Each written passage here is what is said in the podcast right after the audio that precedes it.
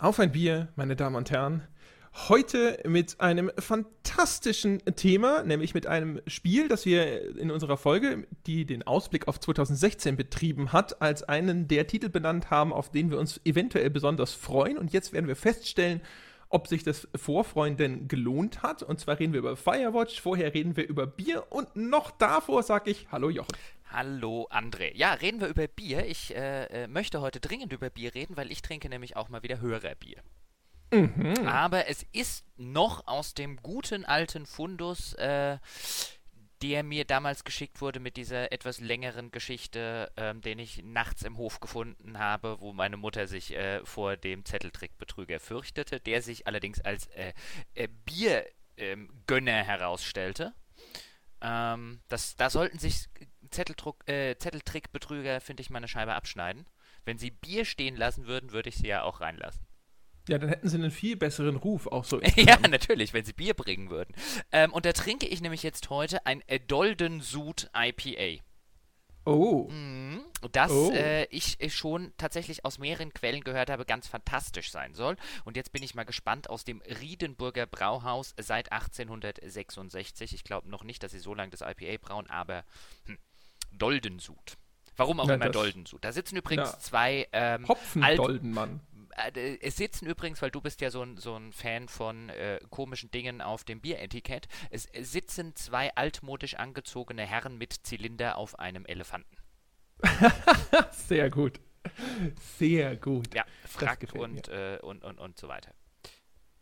Ah, hier, pass auf, schön. pass auf, ich habe hier was zum. Oh, das ist ja interessant. Hier, 19. Jahrhundert, Britisch-Indien. Engländer sitzen auf dem Trockenen. Bier muss her. Problem: Bier wird schlecht auf See, nicht seekrank. Lösung: mehr Alkohol, mehr Hopfen, dann vor Ort verdünnen. Verdünnen? Nö, schmeckt super. India Pale Ale erfunden. 21. Jahrhundert. Braumeister schickt zwei Söhne in die Welt. Neues Bier muss her. Finden altes IPA, machen neues IPA. Schmeckt richtig spitze. Alles Bio, alle glücklich, alle Prost.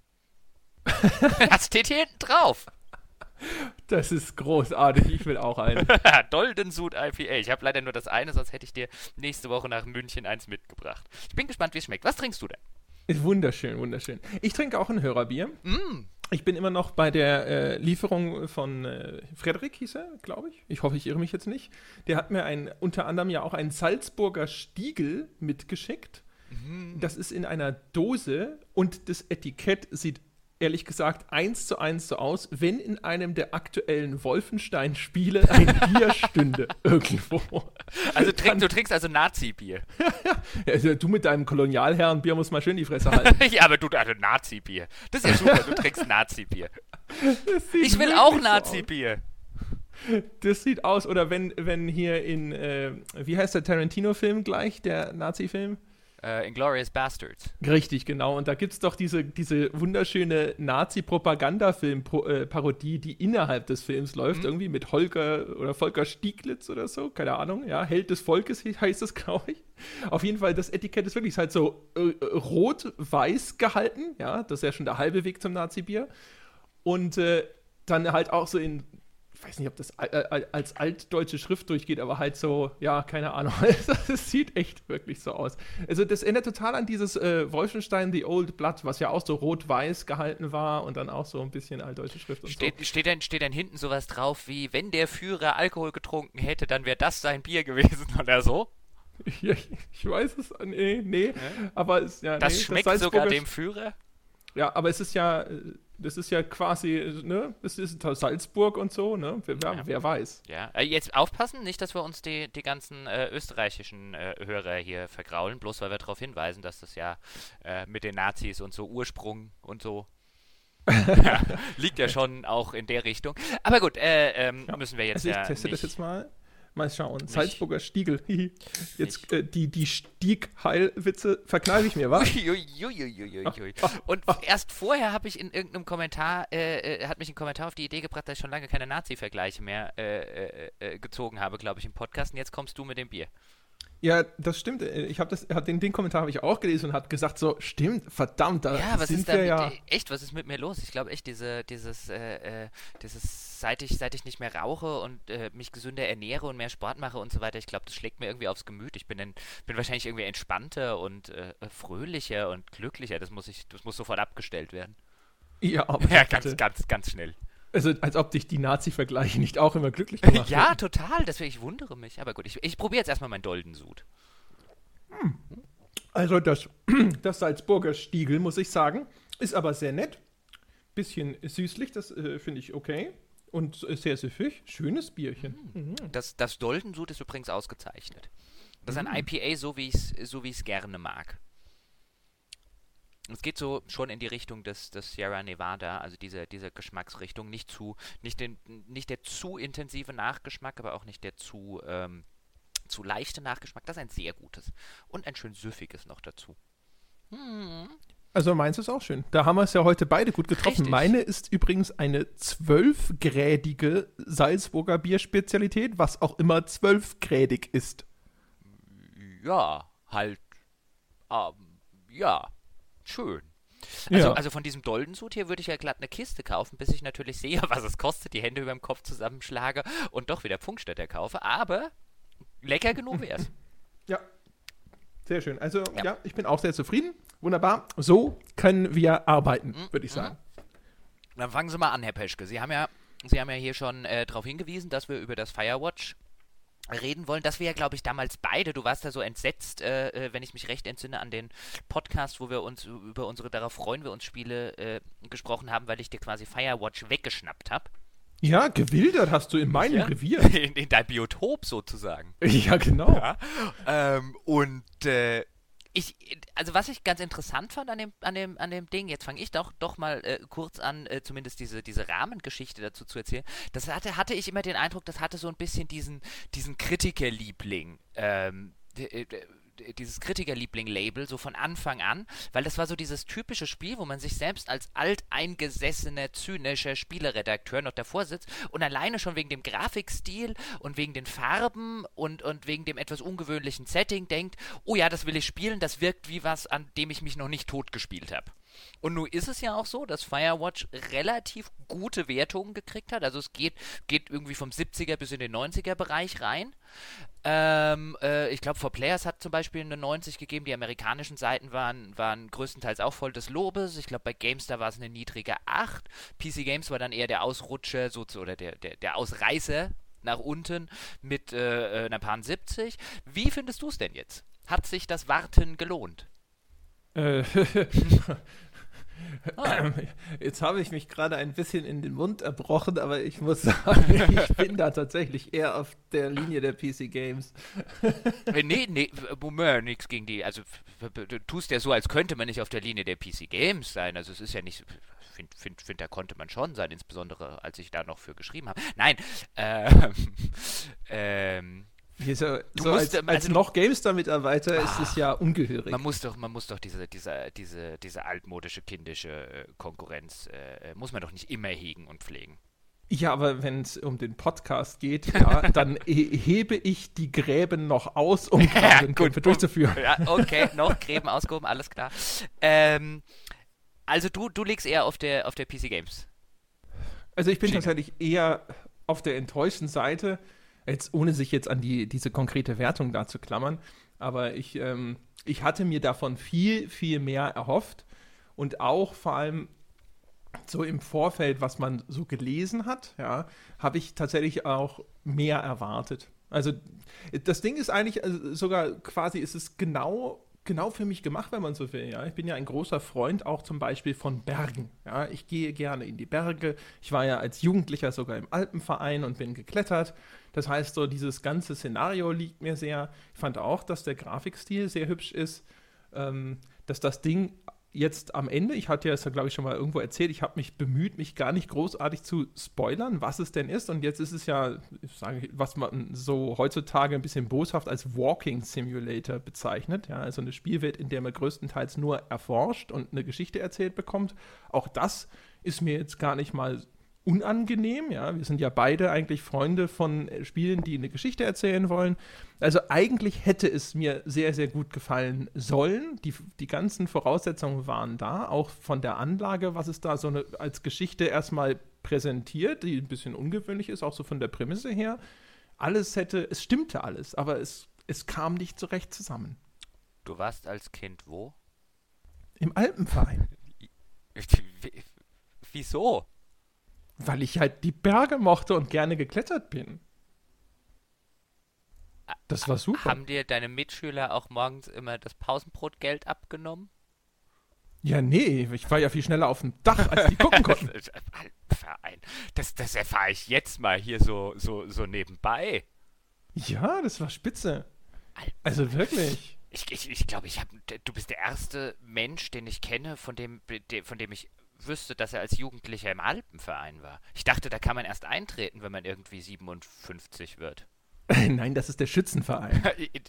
da tritt man doch irgendwie mit 18 ein, um sich die Lichter auszuballern.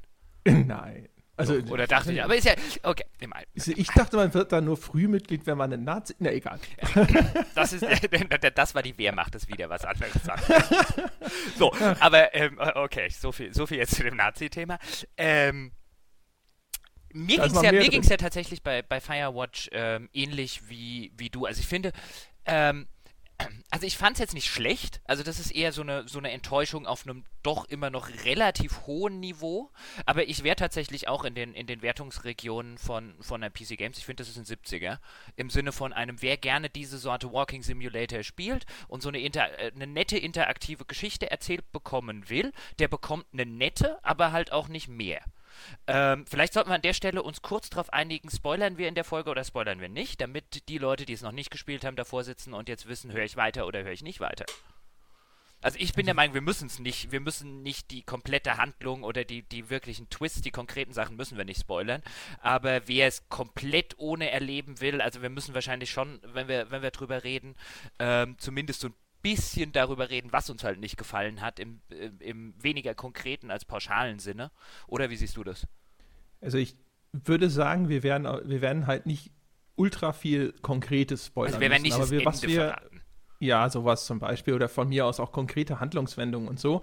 Aber ich glaube, dass wir insofern spoilern müssen oder dass ich das einfach tun werde, ähm, äh, dass wir drüber sprechen, äh, was für was für, äh, jetzt versuche ich nicht zu spoilern, während ich es erkläre, äh, was, für, was für Themen oder Fragen die Handlung aufwirft und inwiefern es dann hinterher aber ganz anders einlöst oder gar nicht einlöst. So, das jetzt nochmal vage formuliert, das werde ich hinter konkreter sagen. Okay. Wobei viele jetzt ja schon behaupten würden, dass das ein Spoiler war. Und äh, aber ist ja wurscht, dieses Spoiler. Irgendwann müssen wir mal eine Spoiler-Folge machen, wo wir drüber reden, was der aktuelle Spoiler-Wahn eigentlich äh, äh, soll, weil mittlerweile äh, ist ja, ist ja, ist, Spoilern sind ja die neuen Nazis. So. es war jetzt, jetzt, schon so ein bisschen, ja, am ja. Stahlhelm herbeigezogen. genau. So, aber ähm, um auf Firewatch wieder zurückzukommen, ähm, das, das ist ja zum Beispiel einer der, der äh, Punkte, dass äh, ich dann auch sagen würde, dass ich zum Beispiel das, das Ende, da wenn wir dann noch drauf kommen, ohne es äh, konkret zu verraten, eher, eher enttäuschend fand. Also die, die große, der, der, der große Reveal am Schluss ähm, ist halt so ein Ach so, okay. Habe ich mir A fast gedacht und ist B ein, naja, gut. Ähm, ich ich finde allerdings, wo, wo man vielleicht ansetzen könnten bei, bei Firewatch, ist, ähm, ähm, ja, jetzt habe ich vergessen, was ich sagen Ach, wollte. da. Mhm. Ja, da, da, da, sollten wir mal ganz dringend. Übernehmen Sie doch mal, während ich mal wieder vergessen ja. habe, was ich sagen wollte. Ich mache mal, äh, ja. wie üblich, kurz den Erklärbär für die Leute, so, okay, denen das ja. gar nichts sagt. Ja, also Firewatch ist ein Indie-Spiel vom Entwickler Camposanto. Ich glaube, von dem hat man vorher noch nicht wahnsinnig viel gehört. Äh, spielt man aus der Ego-Perspektive. Man spielt einen Menschen namens Henry, und Henry versucht so ein bisschen äh, seinem Privatleben zu entkommen. Das ist die Prämisse, die wird am Anfang nur als Text erzählt. Das äh, klingt jetzt vielleicht erstmal ein bisschen hm, low budget, ist es auch, hat aber einen schönen Soundtrack, das Spiel. Deswegen ist dieses, dieses Intro eigentlich ganz nett gemacht. Das erzählt so ein bisschen, wie der seine große Liebe kennenlernt und dann äh, wird die aber erschreckend krank, ja, mit quasi Alzheimer und wird zu einem Pflegefall. Und ähm, Henry, ich, man hat so ein paar Möglichkeiten, da Entscheidungen zu treffen. Ich glaube, dass die aber die, diese ganze Prämisse nicht groß abändern. Also in meinem Fall packt er sie in ein Pflegeheim. Ähm, und irgendwann wird ihm das alles zu viel und er haut ab, indem er einen Job annimmt, eben bei dieser Firewatch. Und das heißt, er ist hier, sein Job ist es jetzt in irgendeinem so einsamen Ausguck zu sitzen, irgendwo in den Bergen und äh, dann Alarm zu schlagen, wenn irgendwo ein Feuer ausbricht. Und er hat eine Kollegin namens Delilah, die äh, ist sozusagen der Supervisor für all diese äh, Ausgucks, die da irgendwo in den Bergen hocken. Und mit ihr unterhält man sich das Spiel über via Funk. Das ist so der wirklich einzige menschliche Kontakt, den man hat. Und dann entspinnt sich da halt quasi auch so ein bisschen eine, ja, eine Beziehung zwischen diesen beiden Charakteren, die halt einfach über diese Funkverbindung miteinander reden. So wie so eine Telefonromanze, so ein bisschen. So, ja, das ist so die Ausgangslage des Ganzen. Und dann passieren natürlich auch noch ein paar mysteriöse Dinge und es wird irgendwie ein bisschen spannend und man geht der ganzen Sache nach, was da wohl in diesen Bergen irgendwo ein bisschen komisch sein könnte und Paranoia, lalala. Ähm, das ist so, so die Prämisse mal ganz stark runterkomprimiert. Mhm. Und das ist ja erstmal eigentlich, äh, finde ich, schon mal ganz lobenswert. Also vor allem, weil diese durchaus, finde ich, in wenigen Worten gut erzählte Backstory von Henry und die Motivation, warum er sich in diese Isolation begibt, ja, das ist für ein Spiel ja schon fast ungewöhnlich tiefgreifend. Ja, also er ist, seine Familie wurde nicht umgebracht, ja, Aliens haben nicht die Erde übernommen, sondern eigentlich eine sehr tief menschliche Motivation was das Spiel von Anfang an für mich erstmal sehr sympathisch gemacht hat, weil ich gedacht habe, so, ah, cool, das ist halt sogar so eine Charaktergeschichte, ja, und das, wahrscheinlich ist dann da irgendwo ein Symbolismus in der Handlung hinterher, wie Henry quasi vor seinem Leben davonläuft und dann hinterher irgendwo im Verlauf dieser Geschichte feststellt, warum das keine gute Idee ist und so weiter. Und obwohl es diese Charaktere allein über diese Audionachrichten sehr schön ausschmückt, das löst dann also für mich zum Beispiel nicht so richtig ein. Nee, ich finde das, man kann sogar behaupten, auch wenn, wenn da jetzt bestimmt jemand widersprechen würde, und das ist ja das Schöne, dass man das äh, äh, dann anschließend diskutieren kann, aber ich würde sogar behaupten, dass es das gar nicht einlöst und dass es mit diesem Motiv ähm, viel, viel, viel zu wenig macht. Letztlich erzählt das Spiel eine völlig andere Geschichte. Ja, man könnte rein interpretieren, dass er als äh, dieses, dieses klassische ähm, Ding, das eben davonläuft und dann trotzdem realisiert. Das kommt natürlich auch ein bisschen auf deine Dialogauswahlen an, ob er das tut. Äh, das, das überlässt das Spiel so ein bisschen dir. Ähm, aber dadurch, dass es eben da den, den, den äh, sozusagen den Autoren Bleistift aus der Hand gibt, bleibt es immer oder blieb es für mich immer etwas schemenhaft. Man kann es rein interpretieren, aber ähm, B, man muss es nicht und ich finde es auch nicht, auch nicht sonderlich evident. Also das ist eher so ein bisschen was, wo ich jetzt sagen würde, äh, man kann am Ende durchaus sagen, ja, er ist jetzt als Person gewachsen und man kann dann auch aussuchen, was man am Ende, ob man dann seine Frau, bei mir war die, bei, bei mir war jetzt seine Frau anhand äh, äh der, der, der Anfangs Multiple-Choice-Szenen äh, bei ihren Eltern in Australien. Ähm, ob er dann äh, äh, sagt oder sich vornimmt, dann nach Australien zu fahren oder eben nicht. Ähm, das kann man schon machen, aber mit dem Motiv macht das Spiel extrem wenig äh, finde ich. Und ähm, ich sehe, ich, also mir ging es jetzt auch nicht so, dass ich das wahrgenommen hätte, als dass er eben äh, äh, als Person gewachsen ist anhand dessen, was er in diesem Nationalpark erlebt. Ähm, und lass uns aber nochmal auf diese, diese Anfangsstelle. Ich habe es ja schon gesagt, das ist mehr oder weniger eine Multiple Choice. Also das kann man sich so ein bisschen vorstellen wie so ein Abenteuerspielbuch, diese Anfangsszene. Man liest, also das besteht, die besteht ausschließlich aus Text, man liest halt diese Vorgeschichte und an manchen Stellen kann man dann eine Entscheidung treffen. Ähm, du hast, also dir hat es offensichtlich ja gefallen. Ich finde, sie ist gut geschrieben also darauf, also über die, die, die, die Qualität des, des Writings, ähm, äh, die ist in dem Fall zumindest aus meiner Sicht über jeden Zweifel erhaben. Ich fand, aber mir war es extrem zu plump. Also ich mag diese Form des Geschichtenerzählens nicht. Ähm, Im Sinne von einem, das war halt komplett, äh, viel komplett unter den, das hatten wir bei der Story-Folge, glaube ich, schon, unter diesen äh, Show-Don't-Tell-Aspekt.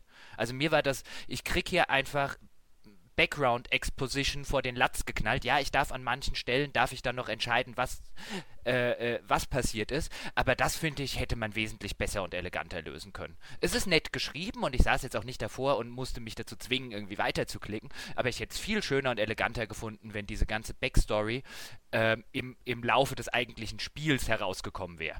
Wenn man die, die sich sozusagen erarbeitet hätte als wenn ich sie in den ersten fünf Minuten einfach mal von Latz ge äh, gehauen krieg, kriege und eben auch nicht nachvollziehen kann. Äh, dann zum Beispiel diese Beziehung zwischen, zwischen äh, ihm und seiner Frau, weil es mir halt einfach nur gesagt wird, aber eben nicht gezeigt wird.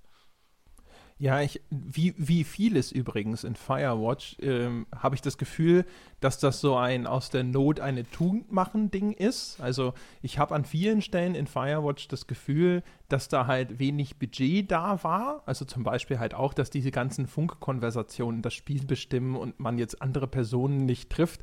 Das ist natürlich auch etwas, was zum einen natürlich diese diese Isolation schön zum Ausdruck bringt, aber zum anderen natürlich auch viel günstiger ist, als wenn man Figuren animieren muss, die dann irgendwo auftreten und miteinander reden. Und äh, diese, diese Eingangssequenz, äh, habe ich das Gefühl, ist halt auch so ein bisschen so, dass man sich gedacht hat, verdammt, wir haben echt jetzt nicht zum Beispiel das Geld, um das eventuell spielerisch als so eine Art Prolog darzustellen, in dem man eben auch herumlaufen und sowas irgendwie miterleben könnte. Und auf der anderen Seite wollen sie dich natürlich schnell an den Ort des Geschehens verfrachten und dementsprechend haben sie das halt so weit runter eingedampft, damit äh, du kriegst diese, diese Informationen über deine Figur möglichst schnell und dann geht's los. Unter dem Aspekt, finde ich, haben sie das echt ganz gut äh, umgesetzt. Wo ich dir völlig recht gebe, ist allerdings, es wäre tatsächlich, finde ich, irgendwie schöner gewesen, wenn man das im Laufe des Spiels mehr eingestreut hätte. Aber das funktioniert aus genau dem Grund nicht, weil dann natürlich noch mehr auffallen würde, dass das Spiel dann hinterher eine, eine, Geschichte erzählt, die damit gar nicht mehr so viel zu tun hat. Ulkigerweise eigentlich. Dann, dann hätte man das aber weglassen können. Also ich finde dann, äh, wenn, wenn ich mir das Spiel jetzt als, als Film vorstelle und letztlich ist es ein Film, weil die, die spielerischen Aspekte, du hast es einleitend ja schon gesagt, sich quasi, also sich, sich was zumindest anspruchsvollere, äh, anspruchsvolle spielerische Momente hat es gar nicht. Also da ist jedes Telltale-Spiel mit seinen, mit seinen Quicktime-Events hat wesentlich mehr Spiel als das. Also es, du hast ja schon mit dem bösartigen Begriff des Walking Simulators gesagt. Deswegen finde ich, muss es sich auch durchaus den, in dem Fall tatsächlich einen Vergleich mit einem Film ein bisschen gefallen lassen, weil es eben wie ein Film funktioniert. Ähm, halt ein Film, bei dem ich von Szene zu Szene laufe sozusagen. Und wenn ich das vergleiche und ich hätte einen Film, der mir erstmal mit irgendwelchen Textboxen oder wegen mir mit einem Voice-Over am Anfang die komplette Backstory erzählt, dann würde ich bei dem Film auch sagen, Jungs, das ist echt kein gutes Filmmaking. Also das, das erwarte ich eigentlich, dass diese, diese, diese Background-Exposition mir nicht am Anfang von Latz geknallt wird. Wie gesagt, sie, sie, sie kaschieren das ja auch ganz nett mit diesem, dass du an manchen Stellen dir was aussuchen kannst und das später wieder genommen wird, aber mir hätte es trotzdem gereicht, auch wenn sie wenig Budget gehabt hätten und ich hätte es viel eleganter gefunden, wenn man eben am Anfang nicht genau weiß, wer diese Person ist, die man da jetzt spielt und das dann zum Beispiel in den Gesprächen mit Delilah nach und nach rausgekommen wäre. Das hätte ich für wesentlich eleganter empfunden und für besseres Geschichten erzählen. Das ist auch wieder, auch aufgrund des Writings meckern auf hohem auf, oder auf höherem Niveau ähm, und vielleicht eher so eine handwerkliche Geschichte als jetzt eine komplett qualitative, weswegen man das Spiel in irgendeiner Form total abwerten müsste. Aber da saß ich zumindest schon da und habe mir gedacht, och, das geht doch echt ein bisschen. Also da, das fand ich halt einfach schade. Weil, wie du es auch schon richtig gesagt hast, das Motiv, was sie dort aufwerfen mit der, mit der ähm, Frau, die viel zu früh an so einer an, an, an Alzheimer erkrankt. Das ist eigentlich ein sehr, sehr spannendes Motiv und das finde ich hätte ein bisschen mehr verdient, auch als äh, äh, in fünf Minuten aufgeworfen und wieder abgehandelt zu werden. Ja, äh, wenn man überhaupt nach so einem übergreifenden Motiv suchen möchte, das damit in Verbindung steht, ist, dass, äh, dass die Charaktere, die, um die es im Kern geht, dass das alle sind, die laufen alle ein bisschen vor irgendwas weg, mhm. sozusagen. Ja, also sowohl er als auch Delilah als auch eine andere Figur, die in der Handlung dann hinterher eine, eine größere Rolle spielt aber auch das ist relativ vage. Es ist auch ganz ulkig. Sie hinterher greifen sie an einer Stelle, also zumindest so wie ich es gespielt habe, nur an einer Stelle nochmal ganz kurz dieses Motiv auf, wo sich Henry dann selber die Frage stellt, ob er jetzt auch quasi an der gleichen Krankheit erkrankt ist wie mhm. seine Frau, ja, weil halt sehr viele mysteriöse Dinge passieren und er so ein bisschen beginnt an seinem Verstand zu zweifeln. Und da ist dann ein Dialog dazwischen, wo er die Frage aufwirft, ob er jetzt selber auch quasi äh, dement wird. Aber das ist halt einmal da und dann gibt es da einen, einen, Austausch mit Delilah und das war's wieder. Und das wäre auch was gewesen, wo ich für einen Moment gedacht habe, so, ah, okay, jetzt kommt dieses Motiv wenigstens wieder mhm. ins Spiel. Also wie sehr ihn diese, diese Erfahrung geprägt hat und so. Aber das, es scheint halt irgendwie gar nicht durch, sondern das Einzige, wo es tatsächlich, wo diese Backstory halt ein bisschen Sinn macht, ist natürlich, dass er ähm, dass er quasi mit Delilah, also wie gesagt, Romanze ist echt ein großes Wort in, im Kontext des Spiels, ja, wobei es da ein, zwei Momente gibt, wo die zwei sich doch deutlich erkennbar näher kommen und so. aber wo halt äh, äh, diese, hin, dieser Hintergrund von Henry einen Sinn macht, weil er dann auf einmal wieder jemanden hat, mit dem er reden kann, mit dem er sich austauscht, dem er sich nahe fühlt und so. Und weil man halt weiß, wo er herkommt und wovor er wegläuft, macht es quasi Sinn, dass er eine gewisse Sehnsucht nach sowas hat und dass er da sehr empfänglich für ist und in einem erheblichen Zwiespalt auch gefangen ist, wenn er Sympathien für Delilah entwickelt, obwohl er ja eigentlich noch verheiratet ist und eine kranke Frau irgendwo geparkt hat. Mhm. Aber das, das ist halt, ne, das, das ist sowas, da muss ich mir echt häufig Dinge dazu denken, ja, da muss ich mich häufig sehr stark in meinen Henry einfühlen und mir Dinge dazu denken, die eigentlich im Spiel nicht hm. wirklich erkennbar vorhanden sind. Das, das stimmt. Also mich hat es mich hat's ein bisschen daran erinnert, ähm, ohne, ohne das Wort jetzt bitte zu sehr auf die Goldwaage zu legen, aber äh, es ist schon es ist schon nah an der Tragödie aufgebaut, an so einer klassischen.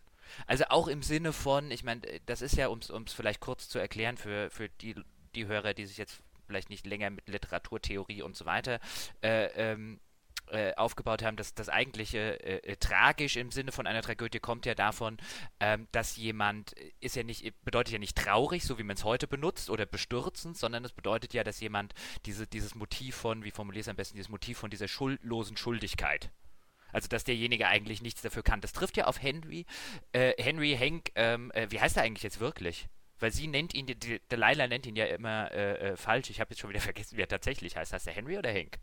Ich meine, er heißt Henry. Äh, ist, also vielleicht haben wir uns da auch gehört. Henry Hank ähm, ist ja so ein bisschen dieses schuldlos-schuldig-Motiv, passt ja passt ja eigentlich auf ihn, weil man ja, er kann ja nichts dafür, dass seine Frau jetzt so äh, krank geworden ist, ähm, äh, wie sie, also für diese Krankheit kann niemand was. Das ist ja, kann man dann eben auch wie in der, in der klassischen Tragödie, ähm, wären jetzt die Götter für sowas verantwortlich und ähm, äh, im Sinne von, dass es halt, dass halt dieses Problem außerhalb des Einflussbereichs des Menschen liegt. Auch das trifft ja bei dieser Krankheit hier zu.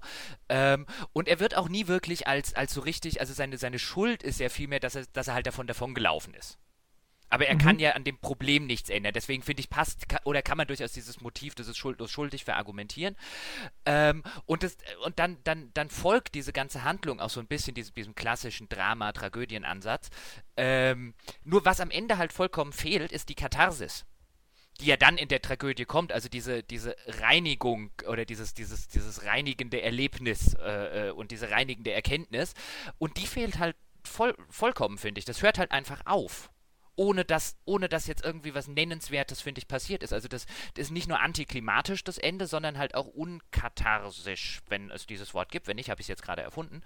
Ähm, und es hinterlässt einen dann, also zumindest mir ging es so und anscheinend auch ein paar anderen Leuten. Ich habe dann mal geguckt, wie das, wie das Ende so ein bisschen ankam und das ist jetzt kontrovers, könnte man dann ja noch sagen, weil viele Leute halt äh, es auch unbefriedigend finden. Und da kann ich das tatsächlich nachvollziehen. Ich finde es nicht wegen dem Twist und so weiter so unbedingt unbefriedigend, sondern weil es halt einfach, es hört so auf und du denkst, und warum habe ich das alles jetzt gespielt? So frei nach dem Motto, what was your point?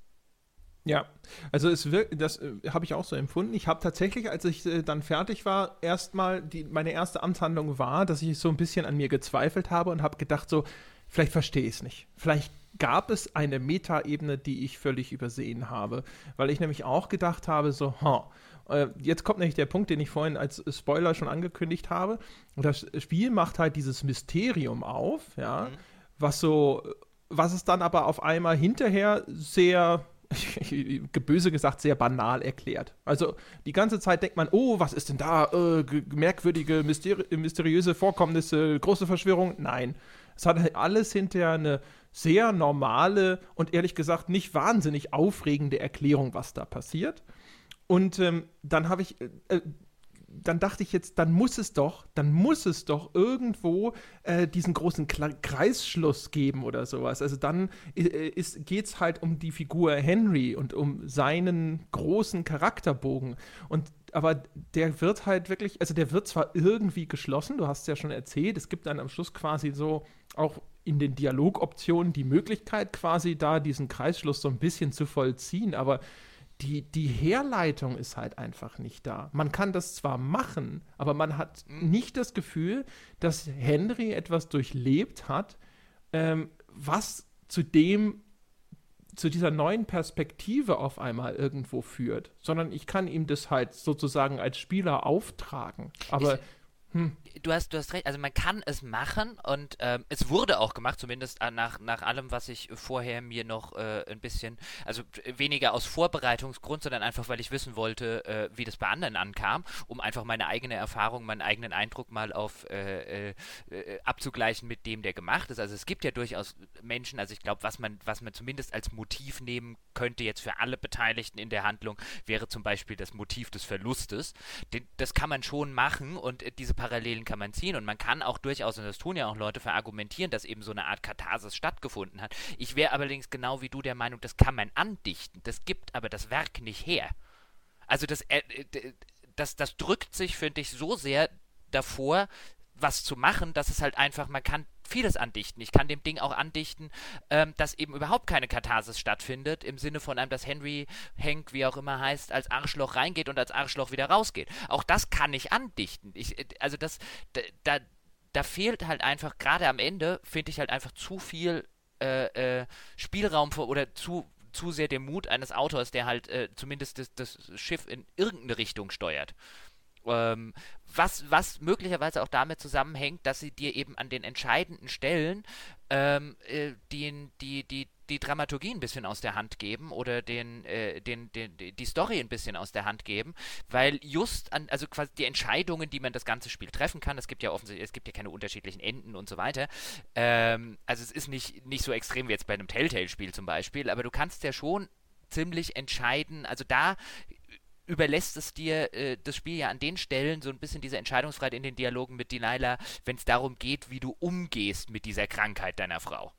Und dadurch, dass es dir ausgerechnet an den Stellen so ein bisschen die, die, die Handlungshoheit gibt, kommt es, glaube ich, an den Schluss in so eine, in, in, in, die Schwulitäten, dass es eben kein Ende mehr vernünftig durchziehen kann, ähm, weil es das aus der Hand gegeben hat. Das war zumindest mein Eindruck. Bei dem allerletzten Gespräch zum Beispiel, das du mit Delilah hast, kannst du, kannst du so ein bisschen auch noch darauf eingehen, wie du jetzt in Zukunft damit umgehen wollen würdest, wenn du aus der Situation wieder rauskommst. Und auch da überlässt dir das Spiel zu sagen, oh, ich gehe meine Frau besuchen oder wenn sie, wenn, ob jetzt in einem Pflegeheim in äh, Melbourne, wo sie bei mir war, oder nee, ich will meine Frau gar nicht besuchen. Ähm, das überlässt es ja dir. Und dann tut sich natürlich so ein Spiel auch schwierig, das in irgendeiner Form mit einem befriedigenden Ende abzubilden. Es sei denn, es hätte unterschiedliche Enden. Ähm, da, das wäre wohl gegangen, aber dann wären wir da wahrscheinlich wieder bei der Budgetgeschichte. Möglich. Also ich, weißt du, für mich war es so. Ich habe mir ge gedacht zwischendrin, ach, wie cool, okay, das Spiel ist eine Charaktergeschichte. Das haben wir im äh, Bereich der Computerspiele ja sehr, sehr selten. Das ist schon mal klasse. Und die Entscheidungen, die es mir geben möchte, so, äh, lassen mich dann konsequenterweise äh, definieren, wie ich den Charakter weiterentwickeln will. Das war so zwischendrin mal eine Arbeitshypothese von mhm. mir. Aber eingedenk all der Entscheidungen, die ich getroffen habe oder hätte treffen können, bin ich, auch wenn ich die jetzt natürlich nicht mehr alle 100% im Kopf habe und mich da jetzt auch irren kann, aber so wie ich das wahrgenommen habe, würde ich tatsächlich jetzt am Schluss sagen, ich bin der Meinung, egal was ich gemacht hätte, das wäre tatsächlich nicht befriedigend gewesen. Die Optionen, die da waren und genauso auch die Optionen, die ich ausgewählt habe, die haben bei mir nicht den Eindruck hinterlassen, dass es irgendwo einen Weg gegeben hätte, dieses Spiel so zu spielen, dass es für mich befriedigend gewesen wäre und als, auch als Charaktergeschichte nicht. Nee, natürlich nicht. Also dafür hätte es dann am Ende wahrscheinlich einfach unterschiedliche Enden gebraucht. Ja, oder ein das, klar wenn, definiertes Ende. Man ja, aber, dann, ja wenn er, wenn er ein, aber wenn du als Charakter, das ist ja mein Punkt, wenn du als Charakterstudie ein klar definiertes Ende hast, dann kannst du den, dann kannst du die Ausgestaltung des Charakters nicht mehr in die Spielerhand legen. Weil dann kann es dir passieren, dass das Ende nicht funktioniert, so wie der den Charakter ausgestaltet hat. Sobald du das eine tust, musst du ja beinahe zwangsläufig das andere machen, nämlich unterschiedliche Enden anbieten.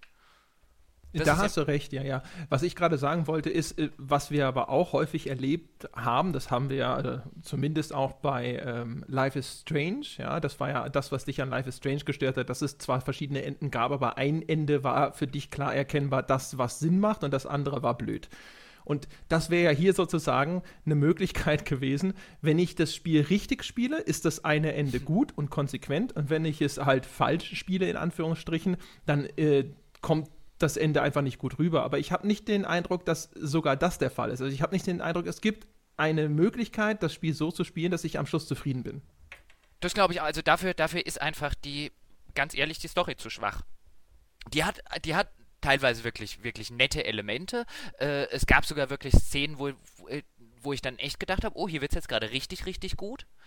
Ähm, aber insgesamt ähm, äh, ist, ja, würde ich sagen, ist keine besonders berauschende äh, äh, Geschichte.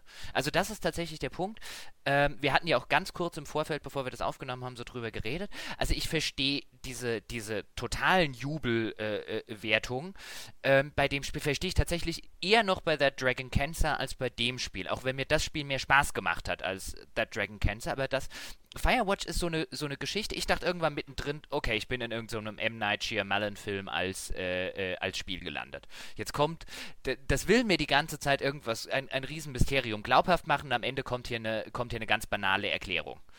Ähm, das oder in so einer Art ja, Twilight Zone, äh, äh, nur mit einem mit banalen Ende statt mit einem übernatürlichen Ende. Ich fand, das war irgendwann relativ offensichtlich, in welche Hinblick sich das entwickelt. Und das ist auch nicht schlimm. Aber letztlich die komplette Geschichte, die erzählt wird, auch da würde ich wieder sagen, wenn wir jetzt, wenn wir das Ganze mit einem Film vergleichen und den Vergleich muss sich das Spiel gefallen lassen, dann wäre es und ich, auf zwei Stunden kondensiert, weil das könntest du mit der Handlung machen, wenn du halt einfach die langen Passagen weglässt, in der du von A nach B läufst und sonst nicht viel machst, dann wäre das Ding, also ich meine, es ist, ich glaube, ich habe vier Stunden gebraucht, dann zwei Stunden auch als Film wäre das durch. Und wenn ich das als Film gesehen hätte, hätte ich gesagt, ja, das ist ein Film, kann man gucken. Aber ich würde nicht davon reden, dass ich hier irgendwie ein, ein Meisterwerk oder einen besonders tollen Film geguckt hätte. Ich würde rausgehen mit der Maßgabe, ja, ist halt ein One-Trick-Pony.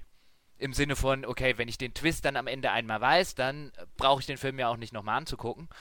Und ähm, wäre jetzt nicht berauschend gewesen. Also das ist echt keine Handlung oder keine Geschichte, wo ich jetzt sagen würde. Und das wäre auch mein, meine, meine, letztlich meine Kritik an dem Ganzen, wäre halt, wenn ich das gekauft hätte, hätte wäre ich der Meinung, das war sein Geld nicht wert gewesen. Ja, das stimmt. Ah, genau an der Stelle nochmal kurz der Hinweis, wir haben äh, Keys vom Entwickler gekriegt. Ja. Für Lau. Ja, ähm, weil, genau. Äh, und da, deswegen würde ich diese Kritik jetzt viel lieber nicht machen, äh, anbringen, aber ich würde jetzt echt sagen, wenn ich für die vier Stunden äh, für ein Mittel oder für ein mittelmäßig wäre vielleicht zu viel gesagt, für einen netten Film, finde ich, sind halt, was kostet es denn eigentlich? Ich glaube so 18 Euro. Also für, für einen netten Film 18 Euro finde ich halt schon gut. Andererseits kann man argumentieren, wenn du heutzutage ins Kino gehst und noch Popcorn und äh, eine Cola trinkst, bist das Geld auch los. Aber uff, das wäre eher sowas gewesen, ja. Also für 18 Euro, weiß nicht. Ich glaube, wenn ich es gekauft hätte, hätte ich gedacht, das war die 18 Euro jetzt nicht unbedingt wert. Einfach ja. weil so wenig anderes bietet und so wenig als Spiel funktioniert, dass ich eben den Vergleich zu einem Zwei-Stunden-Film einfach im Kopf sofort habe. Ja, ja, der Vergleich mit dem Shyamalan ist gar nicht mal so schlecht, weil äh, ganz ähnlich wie bei dem The Village zum Beispiel, mhm. das hat, finde ich auch, das hat einen Anfang, der atmosphärisch sehr stark ist, ja, ähm, und das hat auch durchaus gerade halt in den ersten 30 Minuten noch so seine Highlights und danach auf einmal so, burp, ist es nicht ganz äh, so, so katastrophal. Also Nein. Firewatch ist schon besser als The Village, das ja. will ich damit nicht sagen. Aber der Effekt ist ein bisschen ähnlich. Also man, mhm. das Spiel erweckt zwischendrin halt so ein bisschen den Eindruck, es sei halt eher so eine, so eine Mystery-Novel, wenn du so willst, mhm. ja. Und dann am Schluss dachtest du nee, bin ich gar nicht. Und weißt du was? Ich, äh, ich bin halt eine Geschichte über diesen Typen, aber dann, ja, erzähle ich aber auch gar nicht so viel über den Typen, ehrlich gesagt, weil ich halt leider schon so viel Zeit mit meinen Mysteries verbracht habe, die ich dann aber relativ profan auflöse. Und dann setzt es sich halt in dem Moment zwischen die Stühle. Jetzt hat es nicht wie bei The Village auch noch einen, äh, einen Teaser oder einen Trailer rausgehauen, der dich komplett in die falsche Richtung schickt, äh, dass du in den Film reingehst oder auch noch eine ganz andere Erwartung hattest. Aber ich finde den Vergleich vielleicht durchaus treffend. Ähm, vielleicht reden wir mal über, über, aber auch über die, die, die Vorzüge des Spiels zwischen ja. Die hat es nämlich durchaus. also, äh, äh, also ja. unter anderem zum Beispiel würde ich halt sagen, ähm, die Dialoge sind echt schön geschrieben. Ja, also die, diese ganze Geschichte, wie man mit der Delilah spricht und wie sich da auch eben, wie sich die beiden Charaktere so nach und nach ein bisschen näher kommen, das finde ich zum Beispiel echt gelungen gemacht. Die sind sehr cool, die wirken recht natürlich. Auch die, der Humor, also wie die sich so gegenseitig über Funk so ein bisschen verarschen, vor allem sie, Henry, das fand ich echt gut gemacht. Und ähm, ich finde es sehr gut, dass das Spiel seine Handlung über einen Zeitraum erzählt. Das ist viel zu selten, wenn es darum geht, Beziehungen zu etablieren. Da, das muss dann alles innerhalb von fünf Stunden mhm. gefühlter Realzeit über die Bühne gehen. Und Firewatch erzählt seine Geschichte über einen Zeitraum von, ich glaube, keine Ahnung, 70, 80, 90 Tage oder sowas und macht zwischendrin dann immer Zeitsprünge, was die Weiterentwicklung von dem Verhältnis zwischen den beiden, also Verhältnis einfach nur im Sinne von Verhältnis, nicht im Sinne von Verhältnis, Zwinker, Zwinker, ähm, das macht es viel glaubwürdiger, weil, okay, die, die haben jetzt zwischendrin eben nochmal 14 Tage miteinander die ganze Zeit über Funk gequatscht und haben sich, weiß der Geier was noch erzählt, das habe ich alles nicht mitgekriegt, aber das macht es alleine schon für mich glaubwürdiger, dass die sich näher kommen, weil Zeit verstreicht. Mhm. Also das, also bei beiden Punkten, die du jetzt angesprochen hast, bin ich voll und ganz bei dir. Also ich finde, die Dialoge sind fantastisch geschrieben ähm, und woran sich echt einige andere Entwickler eine Scheibe abschneiden, äh, könnten, ist, wie organisch die verwoben sind, auch mit diesen Multiple-Choice-Sachen. Also du kannst ja in den Dialogen mit Delilah sehr häufig auswählen, wie du jetzt antworten willst. Das macht keine riesigen Unterschiede, war zumindest mein Eindruck. Ich habe es jetzt nicht nochmal gespielt. Das ist übrigens auch kein Spiel, was man nochmal spielt, finde ich. Ähm, nee. Deswegen sagte ich One-Trick-Pony. Ähm, aber wie organisch diese, diese Interaktion in den Dialogen verwoben ist. Also wenn man das zum Beispiel mit einem Maß-Effekt oder so vergleicht, in denen vielfach Antworten viel gestelzter klingen, weil man so merkt, der Autor muss halt für vier unterschiedliche Antwortmöglichkeiten, muss halt irgendwie was da sein oder für zwei. Ähm, das funktioniert so wunderbar organisch in dem Spiel. Ähm, war mein Eindruck. Also ich habe, er hat nie irgendwas gesagt, bei dem ich nicht genau wusste, was da jetzt rauskommt und bei dem ich das nicht nachvollziehbar fand äh, und bei dem ich oder bei dem ich das irgendwie schlecht oder gestelzt oder künstlich äh, geschrieben empfand. Also das fand ich super. Das gereicht dem Spiel aber finde ich dadurch so ein bisschen zum also Nachteil wäre jetzt zu viel gesagt, aber dann es wird finde ich immer mal gerne ein Problem bei dem Spiel offensichtlich, nämlich dadurch, dass du halt so viel das Spiel über diese Dialoge arbeitet. Äh, ich habe mich vielfach bei den Dialogen gelangweilt die sind zwar super geschrieben, aber ich starre irgendwo auf eine, äh, äh, auf eine, ja, auf eine leere Kulisse, während ich ihnen lausche. Und das finde ich wird als Film in dem Fall tatsächlich mit einer Inszenierung dieser Dialoge, die fehlt mir halt komplett. Also ich, ich fand, ich habe mich gerne dabei ertappt, dass ich eigentlich den Dialog ganz interessant finde, aber dass ich in der Zwischenzeit nicht weiß, wohin mit meinen Händen. Ja, also ehrlich gesagt, ich habe mich eher gelangweilt, weil das, was ich halt an Interaktion zu leisten habe, ist halt, finde ich, sehr monoton. Ich laufe eigentlich nur von A nach B und dann drücke ich hier und da mal einen Knopf. Und dann macht das Spiel solche Geschichten, dass es dann halt sagt, so, jetzt läufst du dahin, dann laufe ich dahin, krieg halt zwischendrin vielleicht meine Funkkonversationen und dann sagt's, ah, okay, hier kommen wir gerade nicht weiter, dann musst du wohl erstmal da was holen. Und dann stickt mich das irgendwie über die halbe Karte zurück. Ja, gut, und das äh, ist. Oh. Also ich meine, dann, dann, dann sind wir natürlich bei dem Punkt, also ich meine, das hat auch Backtracking noch und nöcher, ähm, wo du halt merkst, okay, hier muss halt irgendwo Spielzeit geschunden werden weil sonst wäre ja. das Ding halt nach zwei Stunden rum. Und ähm, da saß wahrscheinlich auch jemand und hat sich gedacht, das, also, das können wir nicht machen. Ähm, äh, das wäre ein bisschen zu kurz und es, es schindet wirklich durch das ganze Rumlaufen und auch durch Rumlaufen, wo wirklich wenig abseits der äh, Sache äh, oder abseits der Haupthandlung irgendwie, wo es viel zu entdecken gäbe oder überhaupt noch was Nennenswertes zu entdecken gäbe. Also manchmal kann man natürlich Dinge entdecken und äh, äh kriegt, noch, kriegt noch ein bisschen Background über die Spielwelt, aber das ist alles nicht jetzt wirklich wahnsinnig interessant. Ähm, äh, da streckt es halt schlicht und ergreifend äh, Spielzeit und nervt ein bisschen. Aber was ich tatsächlich finde, ich fand, fand das nämlich einen ganz, ganz spannenden Punkt, weil so geht es mir in letzter Zeit häufiger. Ähm, ich habe jetzt, bevor ich das gespielt habe, habe ich zum Beispiel Tomb Raider gespielt, das neue, wo wir dann demnächst eine Folge dazu äh, äh, zumindest planen. Ähm, ich mache die Überleitung nur, weil auch in, in Tomb Raider gibt es dann ja diese, die man häufig findet, solche, solche Kassetten, ähm, wo du dann so ein bisschen Background hören kannst. Also so klassisch mhm. wie so Audiologs oder so. Und ich stelle immer wieder fest, dass ich die Geduld nicht mehr so wirklich habe, bei Spielen einfach nur irgendwe irgendwem zuzuhören. Im Sinne von, ich weiß, woher das kommt, damals bei System Shock, das war natürlich auch eine Limitierungsgeschichte. Und heutzutage, auch da äh, finde ich, Dialoge oder auch Monologe kann man auch heute einfach besser inszenieren. Also ich finde, ich finde, und äh, weil sonst wird es langweilig. Ich sitze hier und starre auf dem Bildschirm von einem Standbildschirm und höre zu, wie mir irgendjemand was vorliest. Und das finde ich ist halt so ein bisschen ein, ein das, das, das macht weder die Stärken des Mediums aus, noch, noch nutzt es das Medium überhaupt gut. Also wenn ich Dinge, es gibt ja, ich meine, wir machen einen Podcast, aber wenn ich Sachen, wenn Sachen über Audio funktionieren, dann halt nicht, indem ich auf den Bildschirm dabei starre. Und so ging es mir halt auch bei den, bei den Dialogen. Ich habe mich halt dabei ertappt, dass ich bei den, bei den Dialogen in, in Firewatch halt irgendwo im Kreis gerannt bin, äh, äh, da hochgeklettert und da wieder runtergeklettert bin und solche Sachen gemacht habe, einfach damit ich was zu tun habe, während die Dialoge stattfinden, weil die Dialoge ja nicht inszeniert sind. Und da wäre mir jederzeit, ähm, glaube ich, tatsächlich äh, ähm, eine, eine, Inszenierung in Form einer, einer Zwischensequenz oder so lieber als diese Form von, ich höre halt die Dialoge und ich muss dazuhören, weil da geht ja die Geschichte weiter, aber ich kann dabei nichts spielen und es wird nicht inszeniert. Also das finde ich halt, also diese, diese Diskrepanz hat mich halt echt gestört. Bei, bei, insbesondere bei dem Spiel. Ja, Weiß also ich, ich hatte das Gefühl, ich hatte meistens, während die Dialoge liefen, irgendein Ziel vor Augen, wo ich sowieso gerade am Hinlaufen war, so wie es halt auch bei GTA und so ist. Deswegen fand ich es da nicht so schlimm. Bei Tomb Raider will ich dir hingegen völlig recht geben. Auch eine komische Entscheidung. Bei Tomb Raider gibt es Dinge, die man findet, um da jetzt mal ganz kurz vorzugreifen, äh, wo dann äh, äh per Audio vorgelesen wird, der Text, der, der da erscheint. Aber du kannst nicht ähm, aus diesem Bildschirm rausgehen und einfach weiterspielen und dieser Dialog käme weiter aus dem Off, sondern genau. du musst auf diesem statischen Bildschirm bleiben und dir das anhören oder halt nicht. Und da habe ich tatsächlich bei Tomb Raider, wobei diese Texte halt bei Tomb Raider ehrlich gesagt auch nicht gut geschrieben waren und es größtenteils auch langweiliger Tinnef war, äh, da habe ich dann halt den Text überflogen und habe abgebrochen. ja, das habe hab ich, das, das hab ich tatsächlich ja. auch gemacht. Äh, und da sind die in Firewatch nicht, also was hatte ich ja schon mal erwähnt, was das Writing angeht äh, äh, rein von der, von, der, von der Qualität her, natürlich, äh, die Dialoge sind super, aber ähm, ich habe, gut, das mag jetzt natürlich auch da bei sowas sein, aber ich habe halt immer Angst bei solchen Spielen, weil ich nicht, weil ich nicht genau weiß, äh, wenn ich jetzt weiter renne und dabei den, den Dialog höre, ich habe halt immer Angst, dass ich irgendwann an den Punkt komme, wo ich jetzt, wo, wo jetzt ne, wo ich jetzt irgendwas triggere und dann irgendwas verpasse.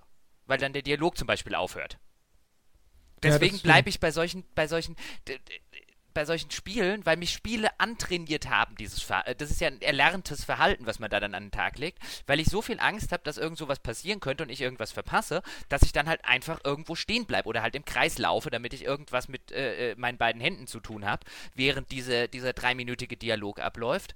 Ähm, und ich glaube sogar, Firewatch wäre ein Spiel, habe ich dann irgendwann den Eindruck gehabt, weil dann habe ich dann doch irgendwann mal angefangen, was dazu zu machen, dass das tatsächlich wahrscheinlich das so gut getimt hat, wo die Dialoge kommen, dass du halt nicht an den Punkt kommen kannst, äh, äh, dass du irgendwas verpasst, weil du irgendeinen anderen Event einfach triggerst dadurch, dass du hinläufst. Aber das weiß ich ja im Vorfeld nicht.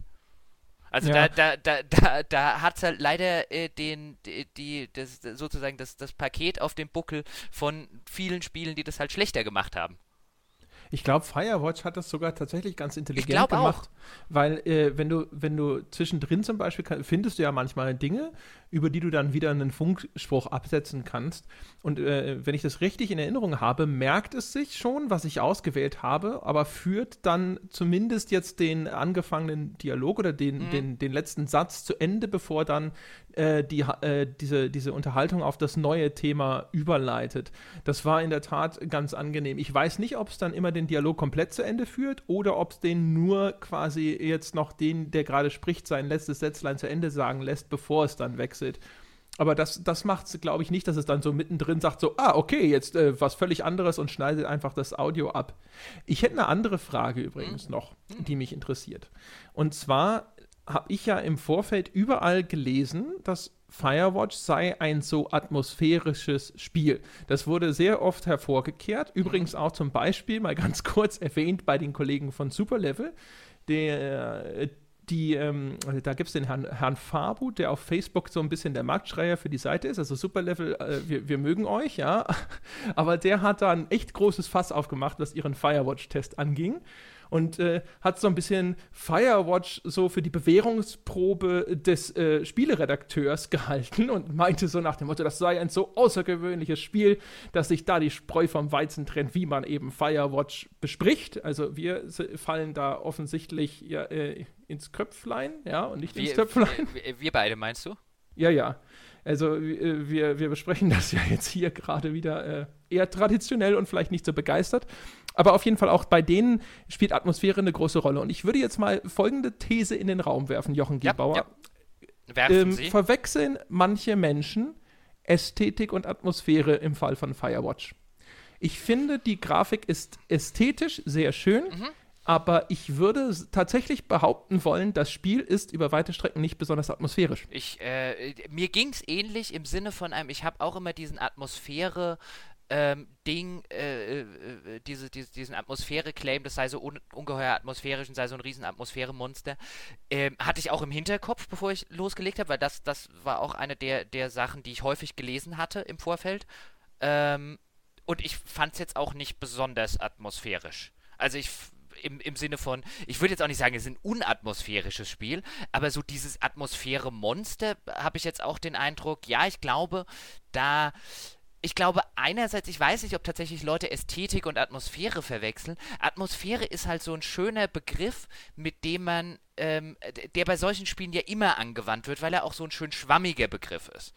Ähm, und weil er so ein schöner Begriff ist, in den man alles reininterpretieren kann und zu dem es keine genaue Definition gibt. Und wenn man jetzt halt so, wenn man sagen will, gerade bei so einem Spiel, das halt wenig spielerische Ansatzpunkte liefert, um zu sagen, das ist super, das ist super, das ist super, das ist super, und vielleicht auch noch eine Geschichte hat, zu der man noch nicht mal so wirklich erklären kann, warum sie super ist, ohne komplett zu spoilern, wenn man sie super findet.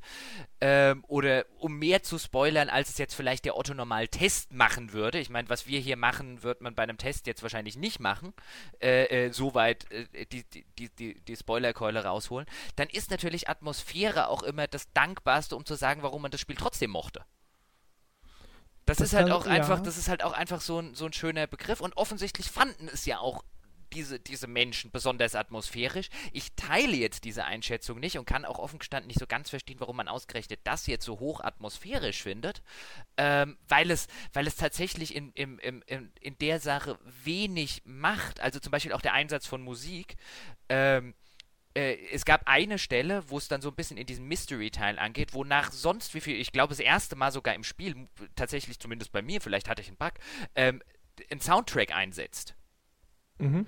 Ähm, er will jetzt nicht die genaue Stelle spoilern. Und da saß ich das erste Mal davor und dachte, okay, dieses die ganze Zeit keinen zu benutzen und jetzt an der Stelle so le leicht mit einem einzusetzen, das ist atmosphärisch ziemlich groß. Jetzt saß ich tatsächlich dafür und war so richtig, also in, in, auf so einer atmosphärischen Weise in dem Spiel reingezogen. Solche Momente hat es. Aber durchgehend riesig atmosphärisch finde ich es nicht. Also ich meiner bescheidenen Ansicht nach ähm, äh, scheitert es genau in solchen, in solcherlei Hinsicht, sowie auch bei der Geschichte, ähm, äh, im direkten Vergleich mit zum Beispiel Gone Home in jeder Rele in, in, in, in jedem relevanten Belang. Weil, ja. also mich erinnert es immer so ein bisschen an Gone Home, weil du halt auch so eine, ähm, weil auch Gone Home ja so eine Geschichte erzählt, so ein bisschen ein, ähm, äh, es wird so ein Mysterium aufgemacht, das am Ende eine relativ banale Erklärung hat. Ähm, nur Gone Home macht es in jeder Hinsicht, finde ich, besser. Also ich fand es atmosphärisch gelungener, der Twist funktioniert wesentlich besser. Ich fand das ganze Spiel da besser. Ähm, äh, deswegen, weiß nicht, also deine, deine These, ähm, äh, weiß nicht, ob ich jetzt verwechseln sagen würde. Das Argument kann man bestimmt auch machen. Ähm, aber ja, ich halte es auch nicht für das Atmosphäre-Monster, als dass es gemacht wird. Wie würdest du denn deine These beantworten? Ist ja deine. Ja, also vielleicht, äh, vielleicht nicht verwechseln oder vielleicht vermischt man die beiden Dinge zu sehr. Auf jeden Fall, wenn wir über Ästhetik sprechen zum Beispiel, würde ich sagen, der Stil ist extrem geschmackvoll gewählt. Mhm. Er hat auch ein paar sehr, sehr schöne, äh, intelligent gewählte Nuancen. Zum Beispiel äh, Glanzeffekte in Firewatch haben so eine leicht rötliche Färbung, wie so ein Glühen von Kohlen. Ja, das ist natürlich thematisch sehr, sehr passend gewählt und sieht natürlich auch sehr, sehr schön aus. Das Ganze hat diese ganze Naturromantik, die es schön einfängt. Das ist halt irgendwie ständig Magic Hour da, ne, mit so leichten, schönen, goldenen Sonnentönen und äh, eben auch mit so einem leichten Feuerunterton überall ist sehr stilsicher in der Hinsicht. Und das finde ich sehr, sehr schön zum Beispiel. Es macht auch ein paar Dinge, was Atmosphäre angeht, finde ich sehr richtig. Du hast eben das schon angesprochen, dass es den Soundtrack eben dann spärlich einsetzt, aber gezielt und dann eben auch effektiv. Und der Soundtrack, also die Musik zum Beispiel, ist auch sehr, sehr gut. Mhm. Das Problem ist, es hat keinen Gegen, der, der Gegenpart ist eher schwach, nämlich die Soundeffekte. Du hast immer so ein monotones Windgeräusch. Das finde ich auf die Dauer sehr deutlich identifizierbar ist als ein nicht mal wahnsinnig guter Soundloop, der da immer äh, abläuft, ja. äh, die Geräusche, wenn du dich fortbewegst, also diese Schrittgeräusche und solche Geschichten, also da ist es eher schwach. Und das ist natürlich dann für ein Spiel, das in den meisten Passagen so reduziert ist, eben auf seine Soundeffekte, ist es eher schwach. Und während es durchaus gut diese Isolation transportiert, in denen du nie einen Menschen persönlich begegnest, ja, und das alles eben nur quasi die, die Weite dieser isolierten äh, Bergumgebung ist, der du begegnest, Dadurch, dass du aber ständig im Funkkontakt bist und ständig mit jemandem redest, finde ich, kommt aber selten das Gefühl auf, dass Henry da oben ganz allein und verlassen ist, weil er nämlich ständig mit jemandem quatscht und er findet ständig irgendwas, was man liest und was halt Zeichen von äh, Menschen äh, sind, die entweder in der Gegend äh, vielleicht arbeiten oder mal gearbeitet haben oder gewesen mhm. sind. Und das, das arbeitet ein bisschen dagegen, weil ich, ich fand zumindest, äh, das kommt sehr selten rüber. Und dann ist die Spielwelt leider auch noch sehr deutlich eben erkennbar aus so Spielblöcken zusammengesetzt. Es gibt äh, diese ganz klar erkennbaren äh, Steine, wo ich runterspringen kann, Dinge, wo ich was anbinden kann, Baumstämme, Stämme, über die ich drüber springen kann. Also auch immer der gleiche Baumstamm gefühlt. Also es hat so Bauteile, so mhm. Baukastenelemente, äh, die in dieser Spielwelt platziert sind. Und sowas finde ich zum Beispiel ist, wenn man äh, über ein, von einem Spiel sagen möchte, es sei atmosphärisch, dann ist das schwierig, vor allem wenn es nicht wahnsinnig harmonisch integriert ist. Tomb Raider ist da zum Beispiel ein Positivbeispiel, dass seine klar markierten, hier kann Lara hinspringen Elemente größtenteils erheblich harmonischer ja. in die Umgebung einbettet. Das, das, das ist richtig, das dachte ich übrigens bei Tomb Raider auch. Wenn ich ganz kurz da einhaken darf, weil da finde ich, machst so einen wichtigen und richtigen Punkt auf, was mir halt auch extrem gefehlt hat in so einer atmosphärischen Hinsicht ist, es, es transportiert, das hast du ja schon gesagt, weder das Gefühl von Einsamkeit gut, noch transportiert es meiner Ansicht nach das Gefühl von Wildnis gut. Ich komme mir nie vor, wenn ich da rumlaufe. Es ist alles schön, es ist geschmackvoll, es ist stilvoll, es ist ästhetisch. Was den Look angeht, würde ich sofort unterschreiben. Aber es ist, es transportiert nie, also ein, ein Gefühl von irgendwas. Und das halte ich für Atmosphäre wichtig. Es ist ja nicht so, als würdest du durch diesen, durch diesen Nationalpark laufen und du würdest irgendwann, da fliegt, äh, äh, da läuft dir dort mal ein Hase über den Weg oder dort steht mal ein Reh am Wegesrand oder sonst was.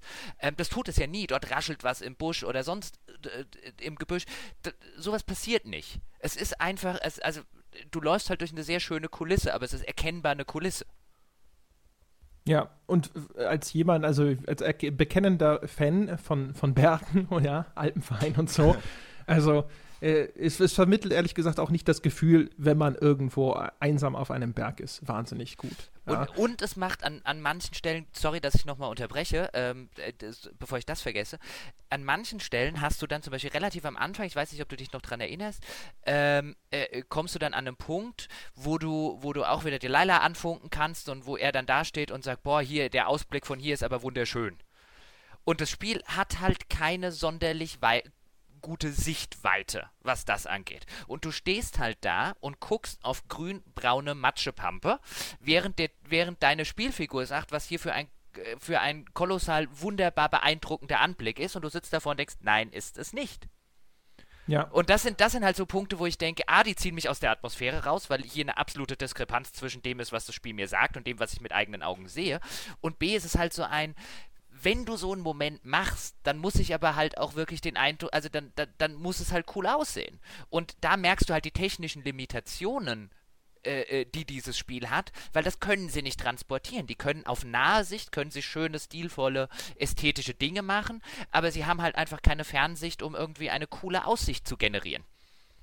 Ja, also ja, mit, äh, mit einer leichten Einschränkung von meiner Seite aus. Also ich, ich finde, es hat halt diese, diese schönen Eindrücke, wenn du sie so nennen willst. Also klar, jetzt vielleicht nicht die, die Wahnsinnsbergpanoramen und so, aber es ist schon möglich, dass das Spiel innehält und sagt, guck mal, ist das nicht schön. Das Problem für mich ist, du hast eigentlich spätestens in der ersten Stunde hast du das gesehen, was es mhm. dir anzubieten hat. Und alles, was es danach noch an neuen Vistas präsentiert, ist halt nicht so stark, weil das größtenteils generiert wird, finde ich, aus eben dieser ganzen Ästhetik, die aus dem Stil geboren mhm. ist. Und das ist zum Beispiel auch ehrlich gesagt ein Problem für ein Explorationsspiel mit dem vielleicht Primus in der Hinsicht. Dear Esther ist halt durch die Bank wunderschön. Und das Erforschen von dieser Spielwelt macht halt einfach irrsinnig viel mhm. Spaß, mhm. weil es, man sich daran nicht satt sehen kann. Und bei Firewatch, so schön ich es wirklich finde, es ist, also die ganze Ästhetik des Spiels ist fantastisch. Aber sie hat keine irrsinnig große Varianz. Und nach hinten raus habe ich dann schon so ein bisschen das Gefühl, so, habe ich schon gesehen, habe ich schon gesehen, habe ich schon gesehen. Und dann nach hinten raus, also auch da jetzt, Vorsicht nochmal, wer bis jetzt nicht abgeschaltet hat, nochmal eine ganz leichte Spoilerwarnung, aber dahinter gibt es natürlich auch einen größeren Waldbrand. Und da spätestens wird dann sehr deutlich, dass wie limitiert sie sind in der Inszenierung von sowas. Und da ist dann halt einfach nur viel Rauch und hier mal ein bisschen Funken und so. Aber sie kriegen dieses Szenario da nicht transportiert, meiner Meinung nach. Jetzt, jetzt hast du ja auch noch die Esther ähm, äh, erwähnt. Das ja, das, also das kann man auch von, von, von der reinen Ästhetik natürlich wunderbar als Beispiel nehmen. Man könnte, weil, wenn wir nur über Ästhetik reden, natürlich auch zum Beispiel The Vanishing of Ethan Carter nehmen. Auch mhm. dass es ja dann in der Redux-Fassung, die ich jetzt tatsächlich nicht selber gespielt habe, nochmal in der Unreal 4 Engine gibt. Ähm, wo ich jetzt einfach, also auf Screenshots sieht das halt fantastisch aus. Und das sah ja damals in der Unreal 3 Engine schon nicht, nicht unbedingt schlecht aus. Ähm, aber wenn wir bei, wenn wir bei Die Esther auch nochmal bleiben, was er da auf so einer He äh, Hebrideninsel spielt, wenn ich äh, das richtig im, im, im Kopf habe, ähm, das hat zumindest in meiner Erinnerung auch viel mehr mit seiner Spielwelt im Rahmen der Geschichte, die es erzählt, äh, äh, gemacht. Ich finde, äh, Firewatch macht extrem wenig aus seiner Welt die existiert, also die ist so ein bisschen, die, diese Schönheit ist ein bisschen Selbstzweck. Ähm, oder diese, diese Ästhetik. Ähm, es ist, es ist, ja, es ist diese, diese Spielwelt und natürlich sind Teile der, der Geschichte auch geschrieben auf diese Spielwelt, also äh, existiert beides nicht in einem Vakuum, aber bei dir Esther hatte ich, hatte ich das Gefühl, dass die Geschichte teilweise, äh, äh, natürlich auch durch die Erzählweise, viel schöner mit der Welt verbunden ist, durch die ich hier gehe. Also das war so eine Symbiose. Bei, bei Firewatch laufe ich viel mehr von einem Hotspot zum nächsten. Und dazwischen kann ich halt ein bisschen gucken. Aber das, äh, das macht gerade aus so einer, auf so einer ästhetischen Sicht, aus der Ästhetik seiner Welt, macht das spielerisch nichts. Wenn du verstehst, worauf ich hinaus will, wenn es verständlich ist. Ja, also äh, Dear Esther äh, ist, ist sehr symbolgeladen, ja, ähm, finde ich zumindest. Also Dear Esther, also muss man wieder dazu sagen, Dear Esther äh, erzählt ja eher thematisch eine Geschichte und äh, ansonsten ist das Interessante daran, dass die ja aus verschiedenen Versatzstücken dann immer zusammengewürfelt wird und man deswegen halt da also die, das ganze Experiment, das der Pinchback damals bei dir Esther gemacht hat, war ja, dass er gesagt hat, wenn ich dem äh, Spieler immer nur so kleine Häppchen gebe, dann passiert der Rest im Kopf mhm. und der setzt sich dann seine Geschichte selber zusammen. Aber auch eben, indem er eben diese Hinweise, aus denen sich die Geschichte zusammensetzt, dann nicht nur über diese, diese poetischen Texthäppchen äh, liefert, sondern eben auch über die Spielwelt. Also das war in dem, was es, was es da sein wollte, sozusagen, um das mal wieder, diese, diese Phrase mal wieder zu bemühen, ja, äh, war es einfach viel kohärenter. Es war viel schöner verflochten und verwoben. Und äh, ehrlich gesagt natürlich auch äh, insgesamt ein bisschen das anspruchsvollere Spiel, äh, was Interpretationsräume angeht. Und bei, bei Firewatch ist es tatsächlich so. Also ich habe auch die ganze Zeit immer darauf gewartet und so danach gesucht, weil ich dachte, dass das Spiel das machen würde oder machen will. Und äh, dass es auch Bedeutung über die Spielwelt transportiert. Aber da sind wir wieder bei dem Eingangsgesagten, dass es dann halt eben da auf einmal was ganz anderes macht. Was es übrigens, und um nochmal was Positives, eine, eine, eine positive Erwähnung aufzumachen, dann tatsächlich eine ganze Weile echt ganz gut macht. Also ich finde zum Beispiel, wie es diese Spannung aufbaut, wie es nach und nach immer so ein paar äh, äh, Plotlines aufmacht, wo du das Gefühl bekommst, Moment mal, hier stimmt was nicht, was geht denn da vor mhm. sich und was ist da wirklich passiert, was steckt hinter diesem oder was steckt hinter jenem Mysterium. Und da ist es zwischendrin auf einmal echt spannend. Also dann schleicht man sich in, äh, auf einmal in so Gebiete, in die man offensichtlich nicht rein soll und äh, zwischendrin misstrauen sich dann Henry und Delilah sogar gegenseitig und man fragt sich, glaube ich, auch so ein bisschen als konditionierter Spieler sowieso die ganze Zeit so, na, kommt da noch ein Twist mit der Delilah? Also da habe ich die ganze Zeit so ein bisschen unter, äh, im Hintergrund trau drauf gewartet. Ich habe immer gedacht so, hey, hinterher kommt doch raus, die gibt's gar nicht, die ist nur in deinem Kopf oder sie ist doch irgendwie böse und hat irgendwas mit dir vor und so weiter und so fort, weil das halt, das ist so der typische Twist, den man aus Spielen kennt, den man erwartet, finde ich.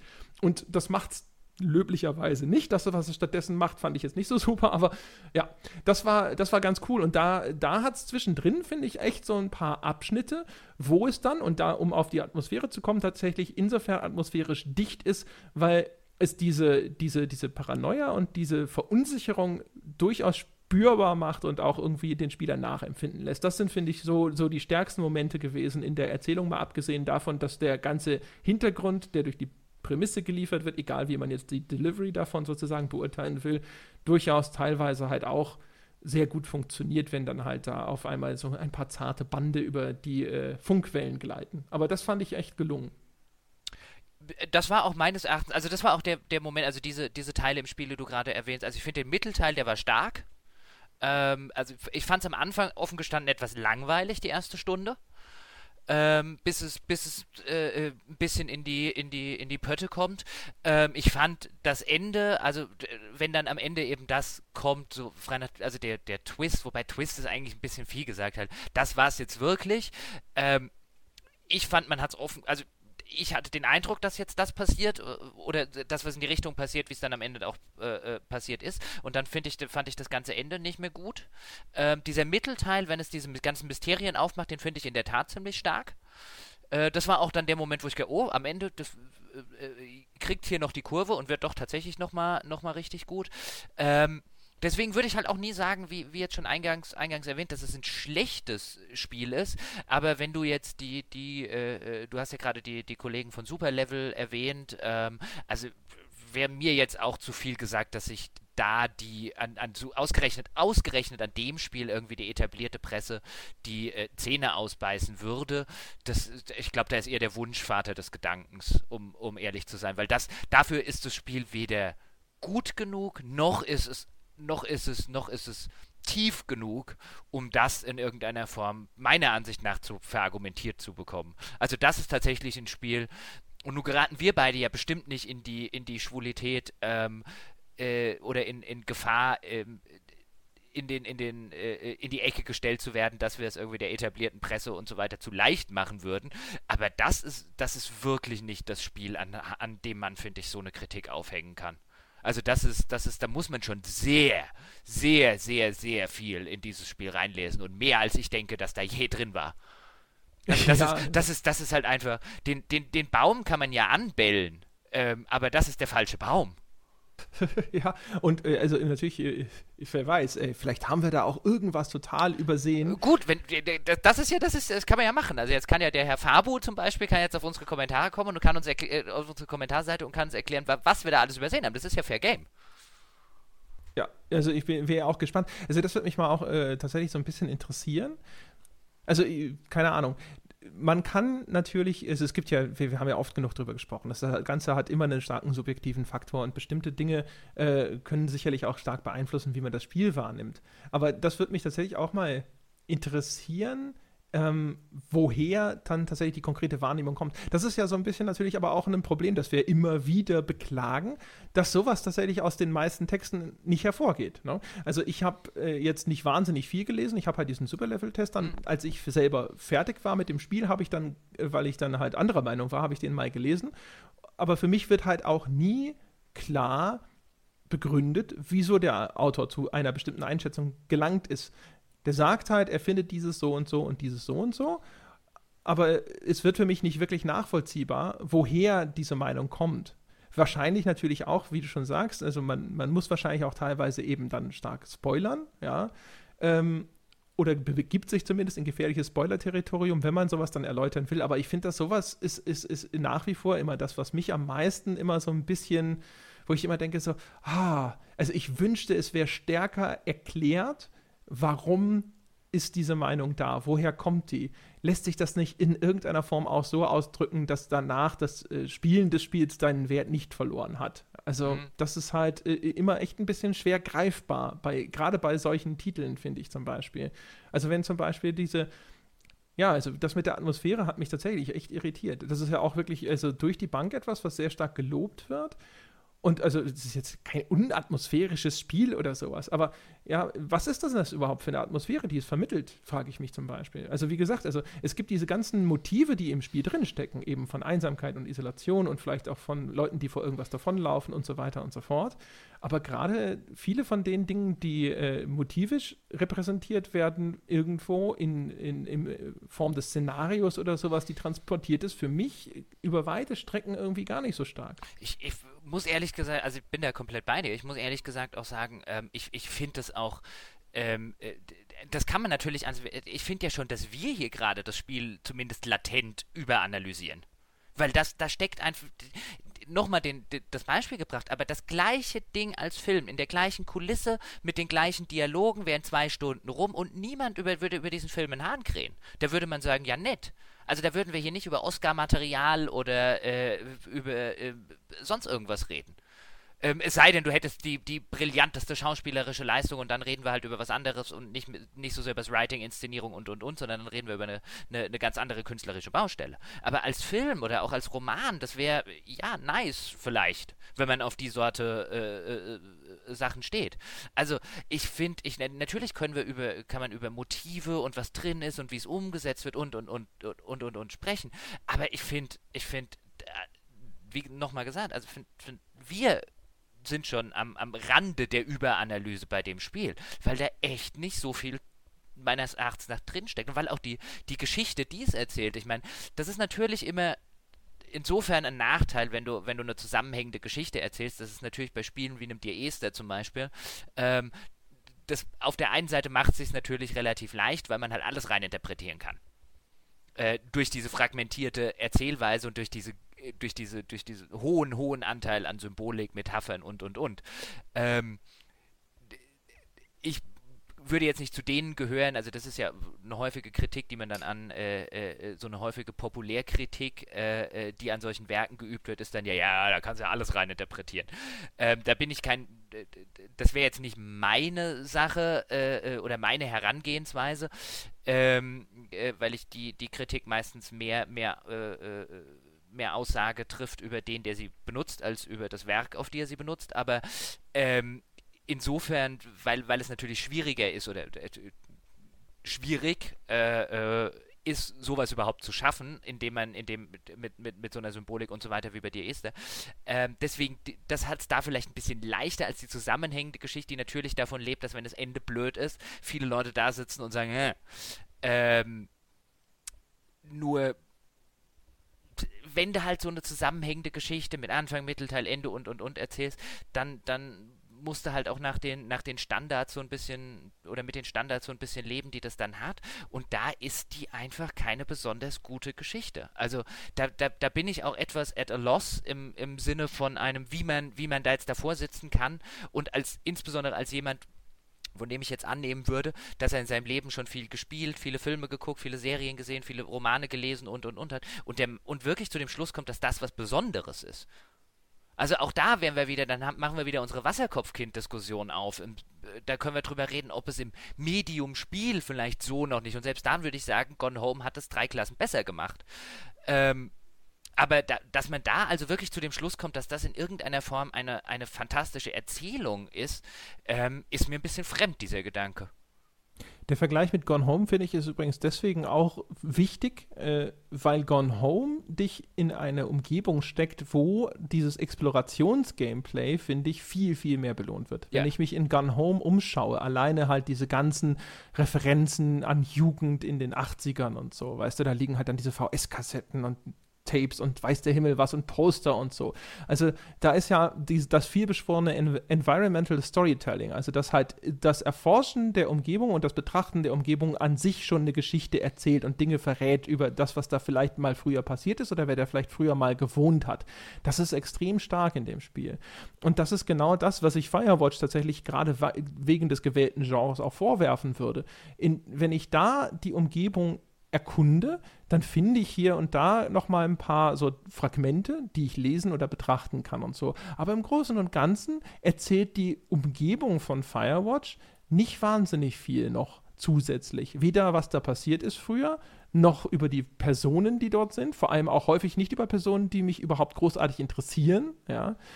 also da, alleine da ist halt Gun Home viel äh, ja, wegweisender in diesem, wenn man jetzt äh, so will, Subgenre als, äh, als Firewatch. Und, und nicht nur deswegen, sondern auch weil es dieses, dieses Explorative so wunderbar mit dem Motiv seiner Geschichte verbindet. Ähm, was, was mir halt extrem gut gefallen hat, ist, dass du durch dieses ganze, durch diese ganze Exploration, die dort ist, du dringst ja in die, in die Privat- und Intimsphäre dabei deiner Familie ein. Ähm, äh, bei Gone Home. Und die Geschichte, die Gone Home erzählt, hat ja was mit Eindringen in die Privat- und Intimsphäre zu tun. Das heißt, du machst so ein bisschen, das finde ich halt das ziemlich Brillante bei Gone Home, ist, dass das, was du machst, ähm, so ein bisschen das ist, was das Spiel sagt, was äh, oder das, äh, das zentrale Motiv des Spiels ist. Diese Dimension erreicht Firewatch einfach nie. Das, das, das ist halt eine, das ist halt eine, äh, ja, eine, eine ziemliche straightforward Geschichte, wie sie so oder so ähnlich schon, schon sehr, sehr häufig äh, äh, erzählt worden ist ähm, was ja noch nicht unbedingt was über die Qualität aussagen muss, aber äh, ich meine es nur im Sinne von einem, dass es keine, keine in irgendeiner Form neue oder besonders aufregende Geschichte erzählt. Und es bedient sich halt dem, dem Medium des Walking Simulators dazu, während Gone Home, finde ich, das Medium, das, das oder die, die Erzählform, der es sich bedient, auch ziemlich perfekt mit seiner Geschichte zusammenführt. Und diesen Level erreicht Firewatch einfach nie. Ja, ich würde sogar fast behaupten, dass es teilweise so ein bisschen ins Gegenteil umschlägt, weil das, was Firewatch so ein bisschen am Herzen liegt, ja, also die, nämlich die, diese, diese Beziehung zwischen Henry und Delilah, das, dass sie diese auch entkoppelt größtenteils von seinem Gameplay. Also natürlich äh, verändert die sich und reagiert die auf die Dinge, die man eben dort macht oder erlebt. Aber im Grunde genommen wäre wahrscheinlich äh, diese, diese Beziehung auszuarbeiten, wäre wahrscheinlich effektiver gegangen, wenn man einfach nur abends bei Regen mit Henry die ganze Zeit in diesem Turm sitzt und einfach nur über Funk quatscht. Also so weißt du, wie, wie, wie, es, äh, wie es turtelnde Teenager am Telefon tun würden oder sowas, die halt einfach abends mal dann äh, einander anrufen und dann quatschen wir halt über alles Mögliche. Das ist übrigens auch so ein Ding. Ähm, es, es, wird sehr viel gelobt, die Charakterisierung in dem Spiel. Und auch da würde ich zum Beispiel sagen, ich finde Dialoge zwischen den beiden sind klasse geschrieben. Ich weiß nicht, ehrlich gesagt, ob ich die Charakterisierung besonders loben würde, weil wenn ich, wenn ich dich jetzt frage, beschreib mir doch mal, was ist denn der Henry für ein Typ? Oder beschreib mir mal, das geht noch eher, was ist denn die Delilah für eine? Ich finde, so richtig viel fällt einem da nicht ein. Man weiß, dass die Delilah da äh, ab und zu ganz clevere Scherzchen macht und so. Und man hat hinterher ein bisschen Backstory, was mit ihr passiert ist. Und von Henry weiß man es ja auch schon. Aber ansonsten, also selbst da habe ich das Gefühl, so richtig handfest greifbar werden die beiden mir tatsächlich nicht. Das ist jetzt natürlich äh, was, was zum Beispiel auch auf viele Filme zutreffen würde und so. Aber auch da wieder auch die, die Herleitung für diese äh, diese sanfte Beziehung, wenn du so willst, ähm, die passiert auf Henrys Seite für mich so ein bisschen nachvollziehbar aufgrund dieser Backstory, die am Anfang angeboten wird, dass man halt schon, das habe ich glaube ich am Anfang schon mal gesagt, ne, also, dass er jetzt da quasi so ein bisschen auch vor der, der grausamen Realität seiner vorherigen Beziehung flüchtet so, und äh, jetzt da wieder Anschluss findet. Auf der anderen Seite ist es ein bisschen schwieriger. Also, hm, hm, hm. Also auch da wieder, äh, ist es, es ist eine, es ist eine Frage dieser Abstufung zwischen herauskehren und sagen, das ist wirklich fantastisch gemacht. Mhm. Und das ist das, wo ich sagen würde, ich weiß nicht so recht, ob ich dem zustimme und während umgekehrt ich jetzt nicht sagen will, nein, das ist überhaupt nicht der Fall. Das ist aber auch was, auch das, was du jetzt angesprochen hast, ist ja so ein bisschen auch das, das, das quasi notwendige oder logische Resultat ähm, der, der, der gewählten Erzählform. Also du hast die beiden zentralen Charaktere, um die es in dem Spiel geht, über die kannst du im Laufe des Spiels spielerisch nichts herausfinden, weil die eine außerhalb der Spielwelt existiert und du selber in der Spielwelt nicht heimisch bist. Ich meine, bei Gone Home hast du durch den ganzen explorativen Ansatz, du, du, du, ähm, du entdeckst Dinge, die für die zentralen Charaktere der Handlung wichtig sind. Und dadurch erfährst du mehr über diese Personen und erfährst äh, mehr über ihren Charakter. Das geht aber in Gone Home nicht. Alles, was du in Gone Home erkennst, notwendigerweise dadurch, wie die Erzählung strukturiert ist, erzählt dir Dinge über andere Menschen, die nicht wichtig sind. Du kannst ja in Gone Home nichts von Henry entdecken, weil Henry da nicht. Firewatch. Äh, äh, Firewatch. Äh, Entschuldigung, ja. äh, also bei Gone Home ist es gut, bei Firewatch nicht. Ähm, du kannst halt in Firewatch nichts über Henry herausfinden anhand der Spielwelt, weil Henry in dieser Spielwelt nie Spuren hinterlassen hat. Und die Laila genauso wenig. Ähm, und, und dann, ja, dann kannst du dort irgendwelche, ähm, äh, äh dann kannst du dort zum Beispiel irgendwelche, wie, wie, wie heißen die jetzt auf Deutsch, diese, diese, diese Behälter, die du da aufmachst? Ich komme nicht auf das, auf das Wort die so am ja, Wegesrand halt rumstehen. irgendwie diese, diese Nachschubstation oder Genau, wo du, wo du dann Sachen finden kannst, die dort irgendjemand zurückgelassen hat und dann kriegt man da ein bisschen, bisschen Hintergrundinformationen über andere Ranger und dann wird so eine kleine Geschichte noch von denen ein bisschen erzählt, aber dies, das bleibt dann alles, finde ich, ziemlich blass und ziemlich belanglos und ziemlich irgendwo Hintergrundrauschen, einfach weil nichts davon eine Rolle für die Erzählung spielt und oder so gut wie nichts und nichts davon und gar nichts davon eine Rolle für die Figuren spielt, weil halt einfach, weil es halt einfach losgelöst davon davon ist. Und genau deswegen finde ich halt den, finde ich, letztlich würde ich, würde ich sagen, das ist halt ein Spiel, das meiner Ansicht nach das falsche, das die falsche Erzählform genommen hat, weil diese, diese äh, äh Walking Simulator in böse formuliert oder in nett formuliert, diese, dieses Exploration Game kann nicht funktionieren, wenn, äh, wenn die, die entscheidenden Figuren wenn du, wenn es zu denen nichts zu exploren geht. Oder was heißt, es kann nicht funktionieren. Es ist ja nicht so, als wäre das Spiel schlecht, aber es kann nicht so gut funktionieren, ähm, äh, wie, es, wie es könnte, wenn man halt eine, eine passendere Erzählung hat. Also ich finde, die Erzählung eignet sich nicht so wirklich geil für das, äh, äh, für, für, ja, für diese Erzählform. Ja, oder so schrecklich das auch klingen mag, aber sie hätten sich vielleicht auf das äh, erheblich ausgetrampeltere Mysterium äh, konzentrieren sollen, was äh, erkennbar besser funktioniert anstatt eben diesen anderen Weg einzuschlagen, wo sie dann aber ihr, ihr Mystery, äh, ihre Mystery-Plots hinterher quasi komplett entzaubern. Und die dann irgendwie so im Rückblick, wo man sich so denkt, es gibt ja diese eine Plotline zum Beispiel, da sind halt zwei Teenager, ähm, die halt irgendwie mit Feuerwerkskörpern Unsinn treiben. Da gibt es übrigens eine echt schön gemachte Szene, wo man denen mal ein bisschen ganz kurz begegnet ist und, glaube ich, die mhm. einzigen Menschen, die man jemals so wenigstens ein bisschen zu Gesicht bekommt. Und zwar sind das nur so ganz kleine Silhouetten, die man in der Ferne sieht und die dann zu einem was rüberrufen. Das ist auch wieder so ein Ding, wo ich das Gefühl habe, super aus einer Not, äh, aus der Not eine Tugend gemacht, ja. Also kein Budget, um das wirklich vernünftig zu inszenieren, in Anführungsstrichen. Aber dadurch sind die halt so unwirklich in der Ferne irgendwo so ein paar so, so Schemen und die reden dann ganz kurz und sind dann auch wieder verschwunden und so. Aber wie diese Geschichte zum Beispiel hinterher aufgelöst ist, das ist so ein Ding, wo du in einem Filmdrehbuch was du zurückkriegst und äh, dann heißt es, kann man komplett rauslassen. Brauchen wir nicht. Trägt nichts großartig dazu bei. Wozu? Ja. Denn tatsächlich, also wenn man so zurückdenkt, das befördert hinterher zwar natürlich so ein bisschen ein Mysterium, dass man, dem man nachgeht, was dann hinterher aufgelöst wird, aber tut es sonst was für diese Gesamthandlung? Und da würde ich behaupten, zum, das ist nicht allzu viel. Mm, ja, dem würde ich zustimmen. Und Jetzt sind wir wieder dem halt, äh, Das macht es halt äh, schwierig sozusagen, ja. Und deswegen, also ich äh, gebe dir recht, also die, die, das, man hat das Gefühl, dass was gut gepasst hätte auf die Art von Gameplay, die sie sich ausgesucht haben, das wollten sie nicht so recht oder da, dem, dem haben sie selber so ein bisschen das Wasser abgegraben und das, was sie erzählerisch eher, wo, man, wo ihr Herz hängt, gefühlt zumindest, äh, das eignet sich nicht so gut für das, was sie da tatsächlich treiben hinterher. Wobei es echt, glaube ich, auch schwierig wäre, da was zu finden, äh, das so zu machen, dass es passt. Also gerade wenn, wenn, wenn, wenn man bedenkt, dass sie das halt alles komplett nur über Audio machen. Das wäre vielleicht so, als Hörspiel, äh, Hörspiel wäre vielleicht das bessere Medium gewesen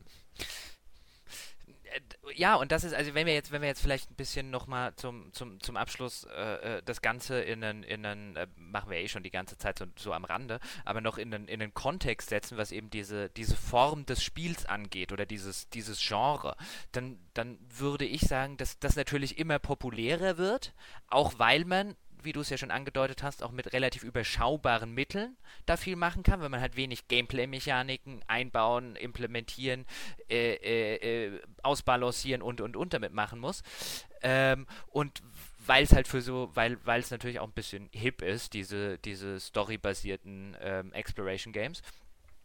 Ähm, ich mag aber das Genre, stelle ich immer wieder fest, eigentlich nur dann, wenn es tatsächlich beides, also wenn es die Geschichte auch mit dem, mit dem, äh, äh mit dem Medium verbindet. Ähm, und, und was Firewatch aus den, den beschriebenen Gründen nicht macht, was zum Beispiel, finde ich, Ethan Carter aus den äh, äh, ebenfalls nicht gemacht hat. Das war auch ein Gehe halt einfach von einem Punkt, wo was passiert, zum nächsten Punkt, wo was passiert. Ähm, und das hätte auch in einer völlig anderen Spielwelt äh, äh, stattfinden können. Auch da ist das, das, das Medium, gut, das hat mehr spielerische Sachen, das ist nicht nur ein reiner Walking Simulator, also es ist eher äh, ein Walking Simulator Adventure. Ähm, aber ich finde diese, äh, also dieses, dieses, äh, diese Art äh, Spiel, ähm, die, ja, finde ich, muss muss zwingend, um, um herausragend zu sein, oder damit ich, damit ich jetzt sagen würde, das ist jetzt wirklich was, wo ich eine Wertung geben würde, die indiziert, dass ich der Meinung bin, das muss jeder gespielt haben, ähm, äh, dann, dann muss es das eben machen. Oder auch zum Beispiel einen Stanley Parable das ja auch keinerlei spielerische Relevanz hat. Aber das verknüpft einfach Spiel und Erzählung so clever und so organisch miteinander, dass das auch das ein Level ist, an das ein, an, an das ein Firewatch nicht rankommt. Weswegen es dann eben auf dem, für mich auf dem, auf dem äh, Niveau von, wer diese Art von Spiel mag, der kann zugreifen, alle an, für alle anderen ist es halt nichts. Das ist jetzt ja. echt keins, was man, was man meines Erachtens nach irgendwie in irgendeiner Form für äh, äh, ohne, ohne viel Federlesens äh, für jeden empfehlen kann. Nee, sehe ich auch so. Also genau. Also Stanley Parable ist natürlich auch ein absolut fantastisches Beispiel. Das muss ja schon qua seines Metathemas zwingend ein Spiel sein, mhm. nur damit es überhaupt funktionieren kann. Ähm, und macht es dann auch noch so brillant. Und bei Firewatch, ja, also auch zusammenfassend würde ich halt auch sagen, wer diese Art von Spiel mag, also halt abends geruhsam äh, mal einfach durch, durch die Gegend laufen, ein bisschen was erzählt bekommen, äh, nicht irgendwo tatsächlich getimed auch nur eine einzige Taste drücken zu müssen, kann man machen. Man sitzt, glaube ich, auch jetzt hinterher vielleicht nicht da und weint jetzt jedem einzelnen Euro nach, den man dafür ausgegeben hat.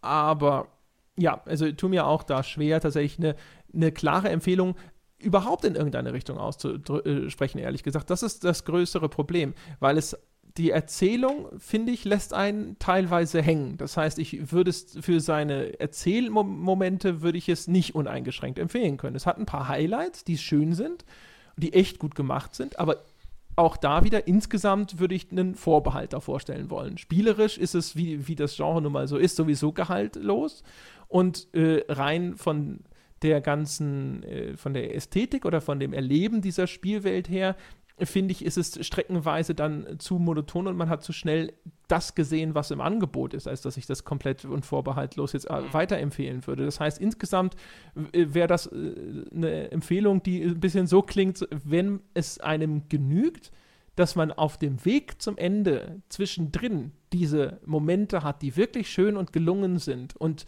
um sowas dann mal miterlebt zu haben und vielleicht hinterher drüber zu reden und sich auszutauschen, dafür ist es das wert. Aber wenn man dieses Gesamtpaket, wenn man quasi dann zufrieden rausgehen will aus dem ganzen Ding, dann äh, muss ich ehrlich sagen, also wenn man mich, äh, wenn man mir die Pistole an den Kopf hält, dann sage ich, lasst es bleiben. Das, also so würde ich es auch sagen. Und ich, ich würde sogar, äh, ich weiß nicht, einen Schritt weiter würde ich es jetzt gar nicht nennen, aber ich bin halt der Meinung, man tut dem Medium, für das man da ja streitet, ähm, auch keinen Gefallen, wenn man, wenn man solche Spiele auf ein Level hebt, auf dem, auf also oder überhebt. Ich glaube nicht, dass man da dem Medium oder äh, äh, dem der Entwicklung des Mediums äh, aus, aus, man tut es ja vielleicht aus hehren Gründen, weil man eben will, dass in diesem Medium viel mehr persönliche Geschichten erzählt werden und nicht immer nur das, das ewig gleiche, äh, äh irgendwelche High Fantasy oder irgendwelche Call of Duties und so weiter, so, sondern so, so intime persönliche Geschichten über, über alltägliche Motive wie Verlust, Trauer und so weiter, weil man das ja schön findet, dass Spiele sowas tun tun inzwischen ähm, und man, man äh, äh, wünscht sich, dass Spiele das noch mehr tun, aber ich glaube halt auch nicht, dass man sich dem Medium und dem, dem äh, Ziel, für das man da streitet, einen großartigen Gefallen tut, wenn man, wenn man, wenn man Dinge auf den Podest stellt, auf das sie nicht unbedingt gehören. Also das ist halt ein dieses Firewatch ist halt kein besonders gut meiner Ansicht nach. Also ich meine, man denke sich dann immer ein meiner Meinung nach dazu, weil wessen Meinung soll ich hier sonst sagen außer meine. Ähm, insofern gehöre ich nicht zu den Menschen, die das in jedem zweiten Satz dazufügen, weil selbstverständlich ist es meine Meinung und nicht die von irgendjemand anderem. Ähm, äh, aber es gehört nicht auf dieses Podest und es ist auch kein, kein gutes Beispiel, um es da hinzusetzen. Da gäbe es andere, also wie zum Beispiel das, das erwähnte Gone Home äh, oder ein Stanley Parable, das da wesentlich eher drauf gehört. Also sich jetzt ausgerechnet äh, an Firewatch da so ein bisschen abzuarbeiten, finde ich halt, ist ein, bei, bei einem Spiel, von dem ich mir zumindest ziemlich sicher bin, dass ich in, in, wenn, in zwei Jahren ist es so ein, äh, da muss man mich darauf hinweisen, dass ich das mal gespielt habe, Spiel. Das ist bestimmt nichts, an was ich mich dann noch äh, in irgendeiner, in irgendeiner Form äh, besonders erinnere. Weil es, finde ich, auch kein besonders erinnerungswürdiges Spiel ist. Es macht nichts besser, als andere Spiele in dem Medium nicht schon mal wahnsinnig viel besser gemacht haben. Und ähm, dann, ich kann so ein bisschen verstehen, warum, weil ich kann, ich kann die Motivation verstehen, warum Menschen da sitzen und es, und es äh, äh auf, ein, auf, ein, auf ein gewisses Podest stellen wollen. Ähm, und wo die, wo die herkommen gedanklich. Aber ich finde halt, äh, es ist der falsche Baum. Es ist halt so der, der, die, die Krux an der Sache, äh, ob du einerseits signalisieren möchtest, ja, ich möchte mehr von dieser Art Spiel, aber gleichzeitig dabei zu erkennen gibst, oder zumindest, weißt du, für den, für den von außen Betrachtenden, der einfach dann nur zum Beispiel deinen Einkauf ja sieht, als die einzige Währung, die der Spieler hat, um sowas tatsächlich ernsthaft kundzutun, äh, dass du damit auch zu erkennen gibst, das ist gut genug. Ja.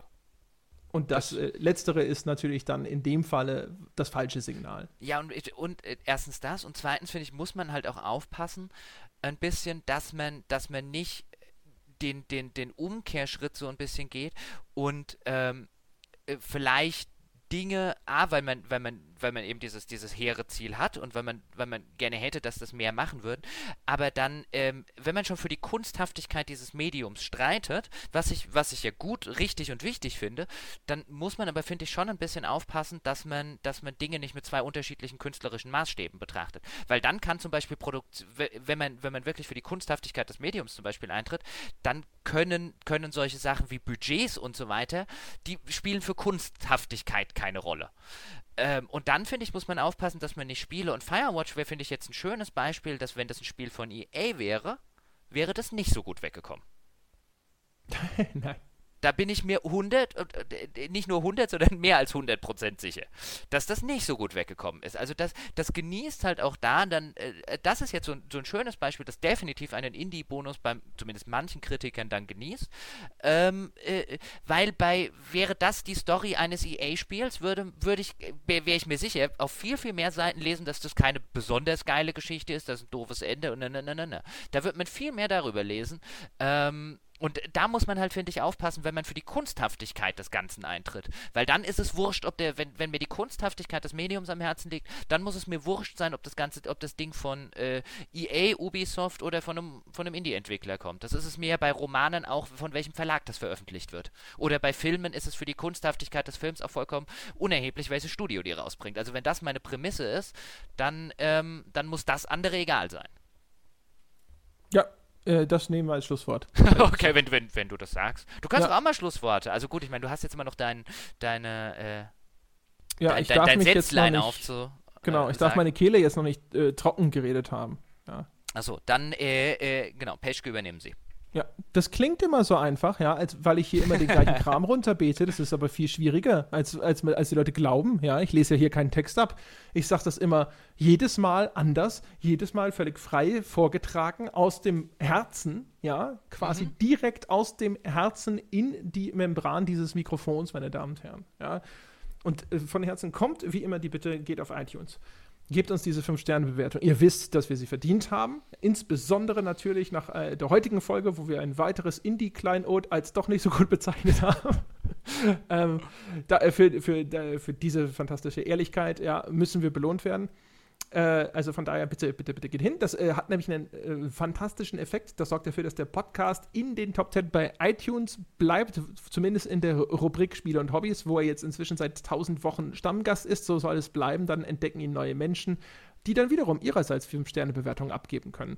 Also gebt euch einen Ruck und helft dem Podcast dabei, sichtbarer zu bleiben. Dann finden die neue Menschen, die können dann zum Beispiel in unser hervorragendes Forum gehen auf gamespodcast.de, das ich nur noch mal wärmstens empfehlen kann. Also der niveauvolle Stammtisch heißt es und genau das ist es auch und die Betonung liegt auf niveauvoll. Also die Diskussionen im Forum sind nach wie vor eine Zierde für uns und diesen Podcast. Ähm, von daher, wenn ihr, wenn ihr eine, eine angemessene, respektvolle, intelligente und trotzdem unterhaltsame Unterhaltung über Computerspiele führen wollt, wir haben die Leute für euch, unsere Hörer. Die sitzen da und warten nur darauf, dass weitere Gleichgesinnte dazustoßen. Dicke Empfehlung. Und dann gibt es natürlich noch wie immer den Hinweis, ey, wir sind auch auf Patreon, dort kann man uns quasi abonnieren und einen selbstgewählten Betrag von mindestens einem Dollar in jedem Monat spenden. Äh, auch da sagen wir schon mal vielen Dank. Das ist super. Tut es. Äh, ihr könnt euer Geld ja auch für viel größeren Blödsinn ausgeben als uns. Allerdings wie immer der Hinweis, wenn ihr unter 18 seid oder wenn ihr gerade knapp bei Kasse seid, lasst es bleiben. Das ist keine Bitte, das ist ein Befehl. Denn nur so fühlen wir uns gut, wenn wir dann am Ende des Monats eure Kohle einstreichen. Ja. Äh, genau. Habe ich noch was vergessen, Jochen Gebauer? So, ach ja, genau, wir müssen noch darauf hinweisen. Was, Jochen Gebauer, übernehmen Sie doch mal. Was äh, haben wir denn in Zukunft übrigens noch im Angebot für Patreon-Bäcker? äh, in Zukunft haben wir das Altbier, also auf ein Altbier. Das ist zumindest immer noch der Arbeitstitel. Mal gucken, ob er das auch noch so äh, ist, äh, in dem Moment, wo diese Folge jetzt erscheint. Also in dem Moment, wo wir sie jetzt gerade aufnehmen, ist der Arbeitstitel noch auf ein Altbier, wo wir uns etwas älteren Spielen äh, widmen, etwas ausführlicher, die wir jetzt im Rahmen Namen. Das möchte ich übrigens dazu sagen. Wir klinken die jetzt nicht aus dem normalen Podcast aus. Es ist also eher ähm, eine, eine Geschichte, wo wir sagen, de in dem Podcast widmen wir uns ja, wie jetzt heute bei Firewatch, gerne mal etwas aktuelleren Themen. Und das ist jetzt ein Format, wo wir immer Ende des Monats, angefangen äh, Ende Februar, für unsere Patreon-Bäcker eine spezielle Folge machen, wo wir uns einem etwas älteren Thema widmen oder einem etwas älteren Spiel, einer etwas älteren Spieleserie, einer etwas älteren Geschichte aus dem dem äh, Spielebereich. Und ähm, für die Leute, die jetzt vielleicht denken, es gibt doch schon genug Retro-Podcasts und genug Retro-Themen drauf, ich glaube, wir können, oder André, wie siehst du das? Ich glaube, wir können mit äh, Fug und äh, einigem Recht zumindest behaupten, dass äh, wir uns diesen Dingen wahrscheinlich ein bisschen anders nähern würden als das ist. Also weder du noch ich haben, glaube ich, große Lust drauf, eine, eine äh, extra Sache zu machen, wo wir einfach nur den, den, den typischen alten Klassikern huldigen. Das wird an der äh, geeigneten Stelle bestimmt mal passieren, aber ähm, wir, äh, glaube ich, haben dann schon vor, einen etwas anderen Blick auf diese ganze Sache zu haben. Das, ne, ich glaube, das wird redundante Scheiße. Gut, äh, das war der Teil, den wir nicht erzählen wollten on air. Nicht erzählen. Oh, Entschuldigung, hast du mich nach meiner Meinung gefragt zu unserem eigenen Podcast? Ja, natürlich wird es super. Ja. Selbstverständlich wird es hervorragend und es wird auch ganz anders, äh, als das die Kollegen von äh, Schmidt und Lott machen. Zum Beispiel äh, nach wie vor nicht fantastisch vorbereitet. Genau, so. also es wird ganz anders, aber besser. Richtig, ja. ganz genau. Also quasi äh, wie bisher. So, ah ja, äh, genau. Ich habe noch einen, einen wichtigen Hinweis. Oh Gott, aber den muss ich jetzt äh, tatsächlich erstmal ganz kurz nachschauen. Und zwar, also während ich verzweifelt im Hintergrund nochmal ganz kurz auf Facebook gehe, um diese Nachricht nachzuschauen, der Dominik Herig ist der Mann, dem wir das Design unserer Webseite verdanken. Das ist ein ehemaliger Kollege von mir der hat bei einer Schwesterfirma von Krawall gearbeitet damals. Und Dominik ist, wie man gut erkennen kann, ein fantastischer Designer. Und er macht aber jetzt auch einen eigenen Podcast und hat uns gefragt, ob wir auf den nicht hinweisen können. Und selbstverständlich tue ich das. Und inzwischen habe ich auch gefunden, wie er heißt. Er heißt nämlich Audio Gaming. Und den gibt es auch auf iTunes, meine Damen und Herren. Einfach mal nach Audio Gaming suchen ein Wort, ist von Dominik Hering äh, gemacht. Es gibt bislang eine Folge und wie sollte es anders sein zu Minecraft? Und äh, was der Dominik da macht, ist anscheinend so eine Art Let's Play, aber eben als Audio, reines Audio-Let's Play, also nur zum Hören. Ich muss äh, ehrlich gestehen, dass ich noch nicht dazu gekommen bin, das mir anzuhören. Äh, Schande über mich. Ihr solltet das besser machen. Ich werde mir das anhören und ich bin sicher, es ist fantastisch weil der Mann ist, ist einfach ein guter Mensch. Der hat uns quasi all diese wunderbaren Auf ein Bier-Designs, sei es unser Logo, sei es die ganze Website und sowas, das hat er alles kostenlos beigesteuert. Er ist also sozusagen der größte Bäcker, den wir bisher hatten. Von daher tut uns allen einen Gefallen, geht dahin, hört ihn euch an und wenn ihr euch äh, angehört habt, gebt ihm auch diese fünf Sterne. Oder gebt ihm einfach nur die fünf Sterne, das ist mir ehrlich gesagt wurscht. Aber auf jeden Fall ja, äh, große Empfehlung und äh, der hat auch was für euch getan. Ja, die, die Webseite sieht nicht so hübsch aus. Ja, also wenn ich die, wenn die so geblieben wäre, wie ich sie designt hätte, ja, dann wäre jetzt schon 50 Prozent der Hörerschaft mit Augenkrebs ausgefallen. Also auch ihr seid ihm zum Dank verpflichtet. So, das äh, war der, der große Hinweis nochmal am Schluss, meine Damen und Herren. Das war's für diese Woche. Wir hören uns nächste Woche wieder. Bis dahin.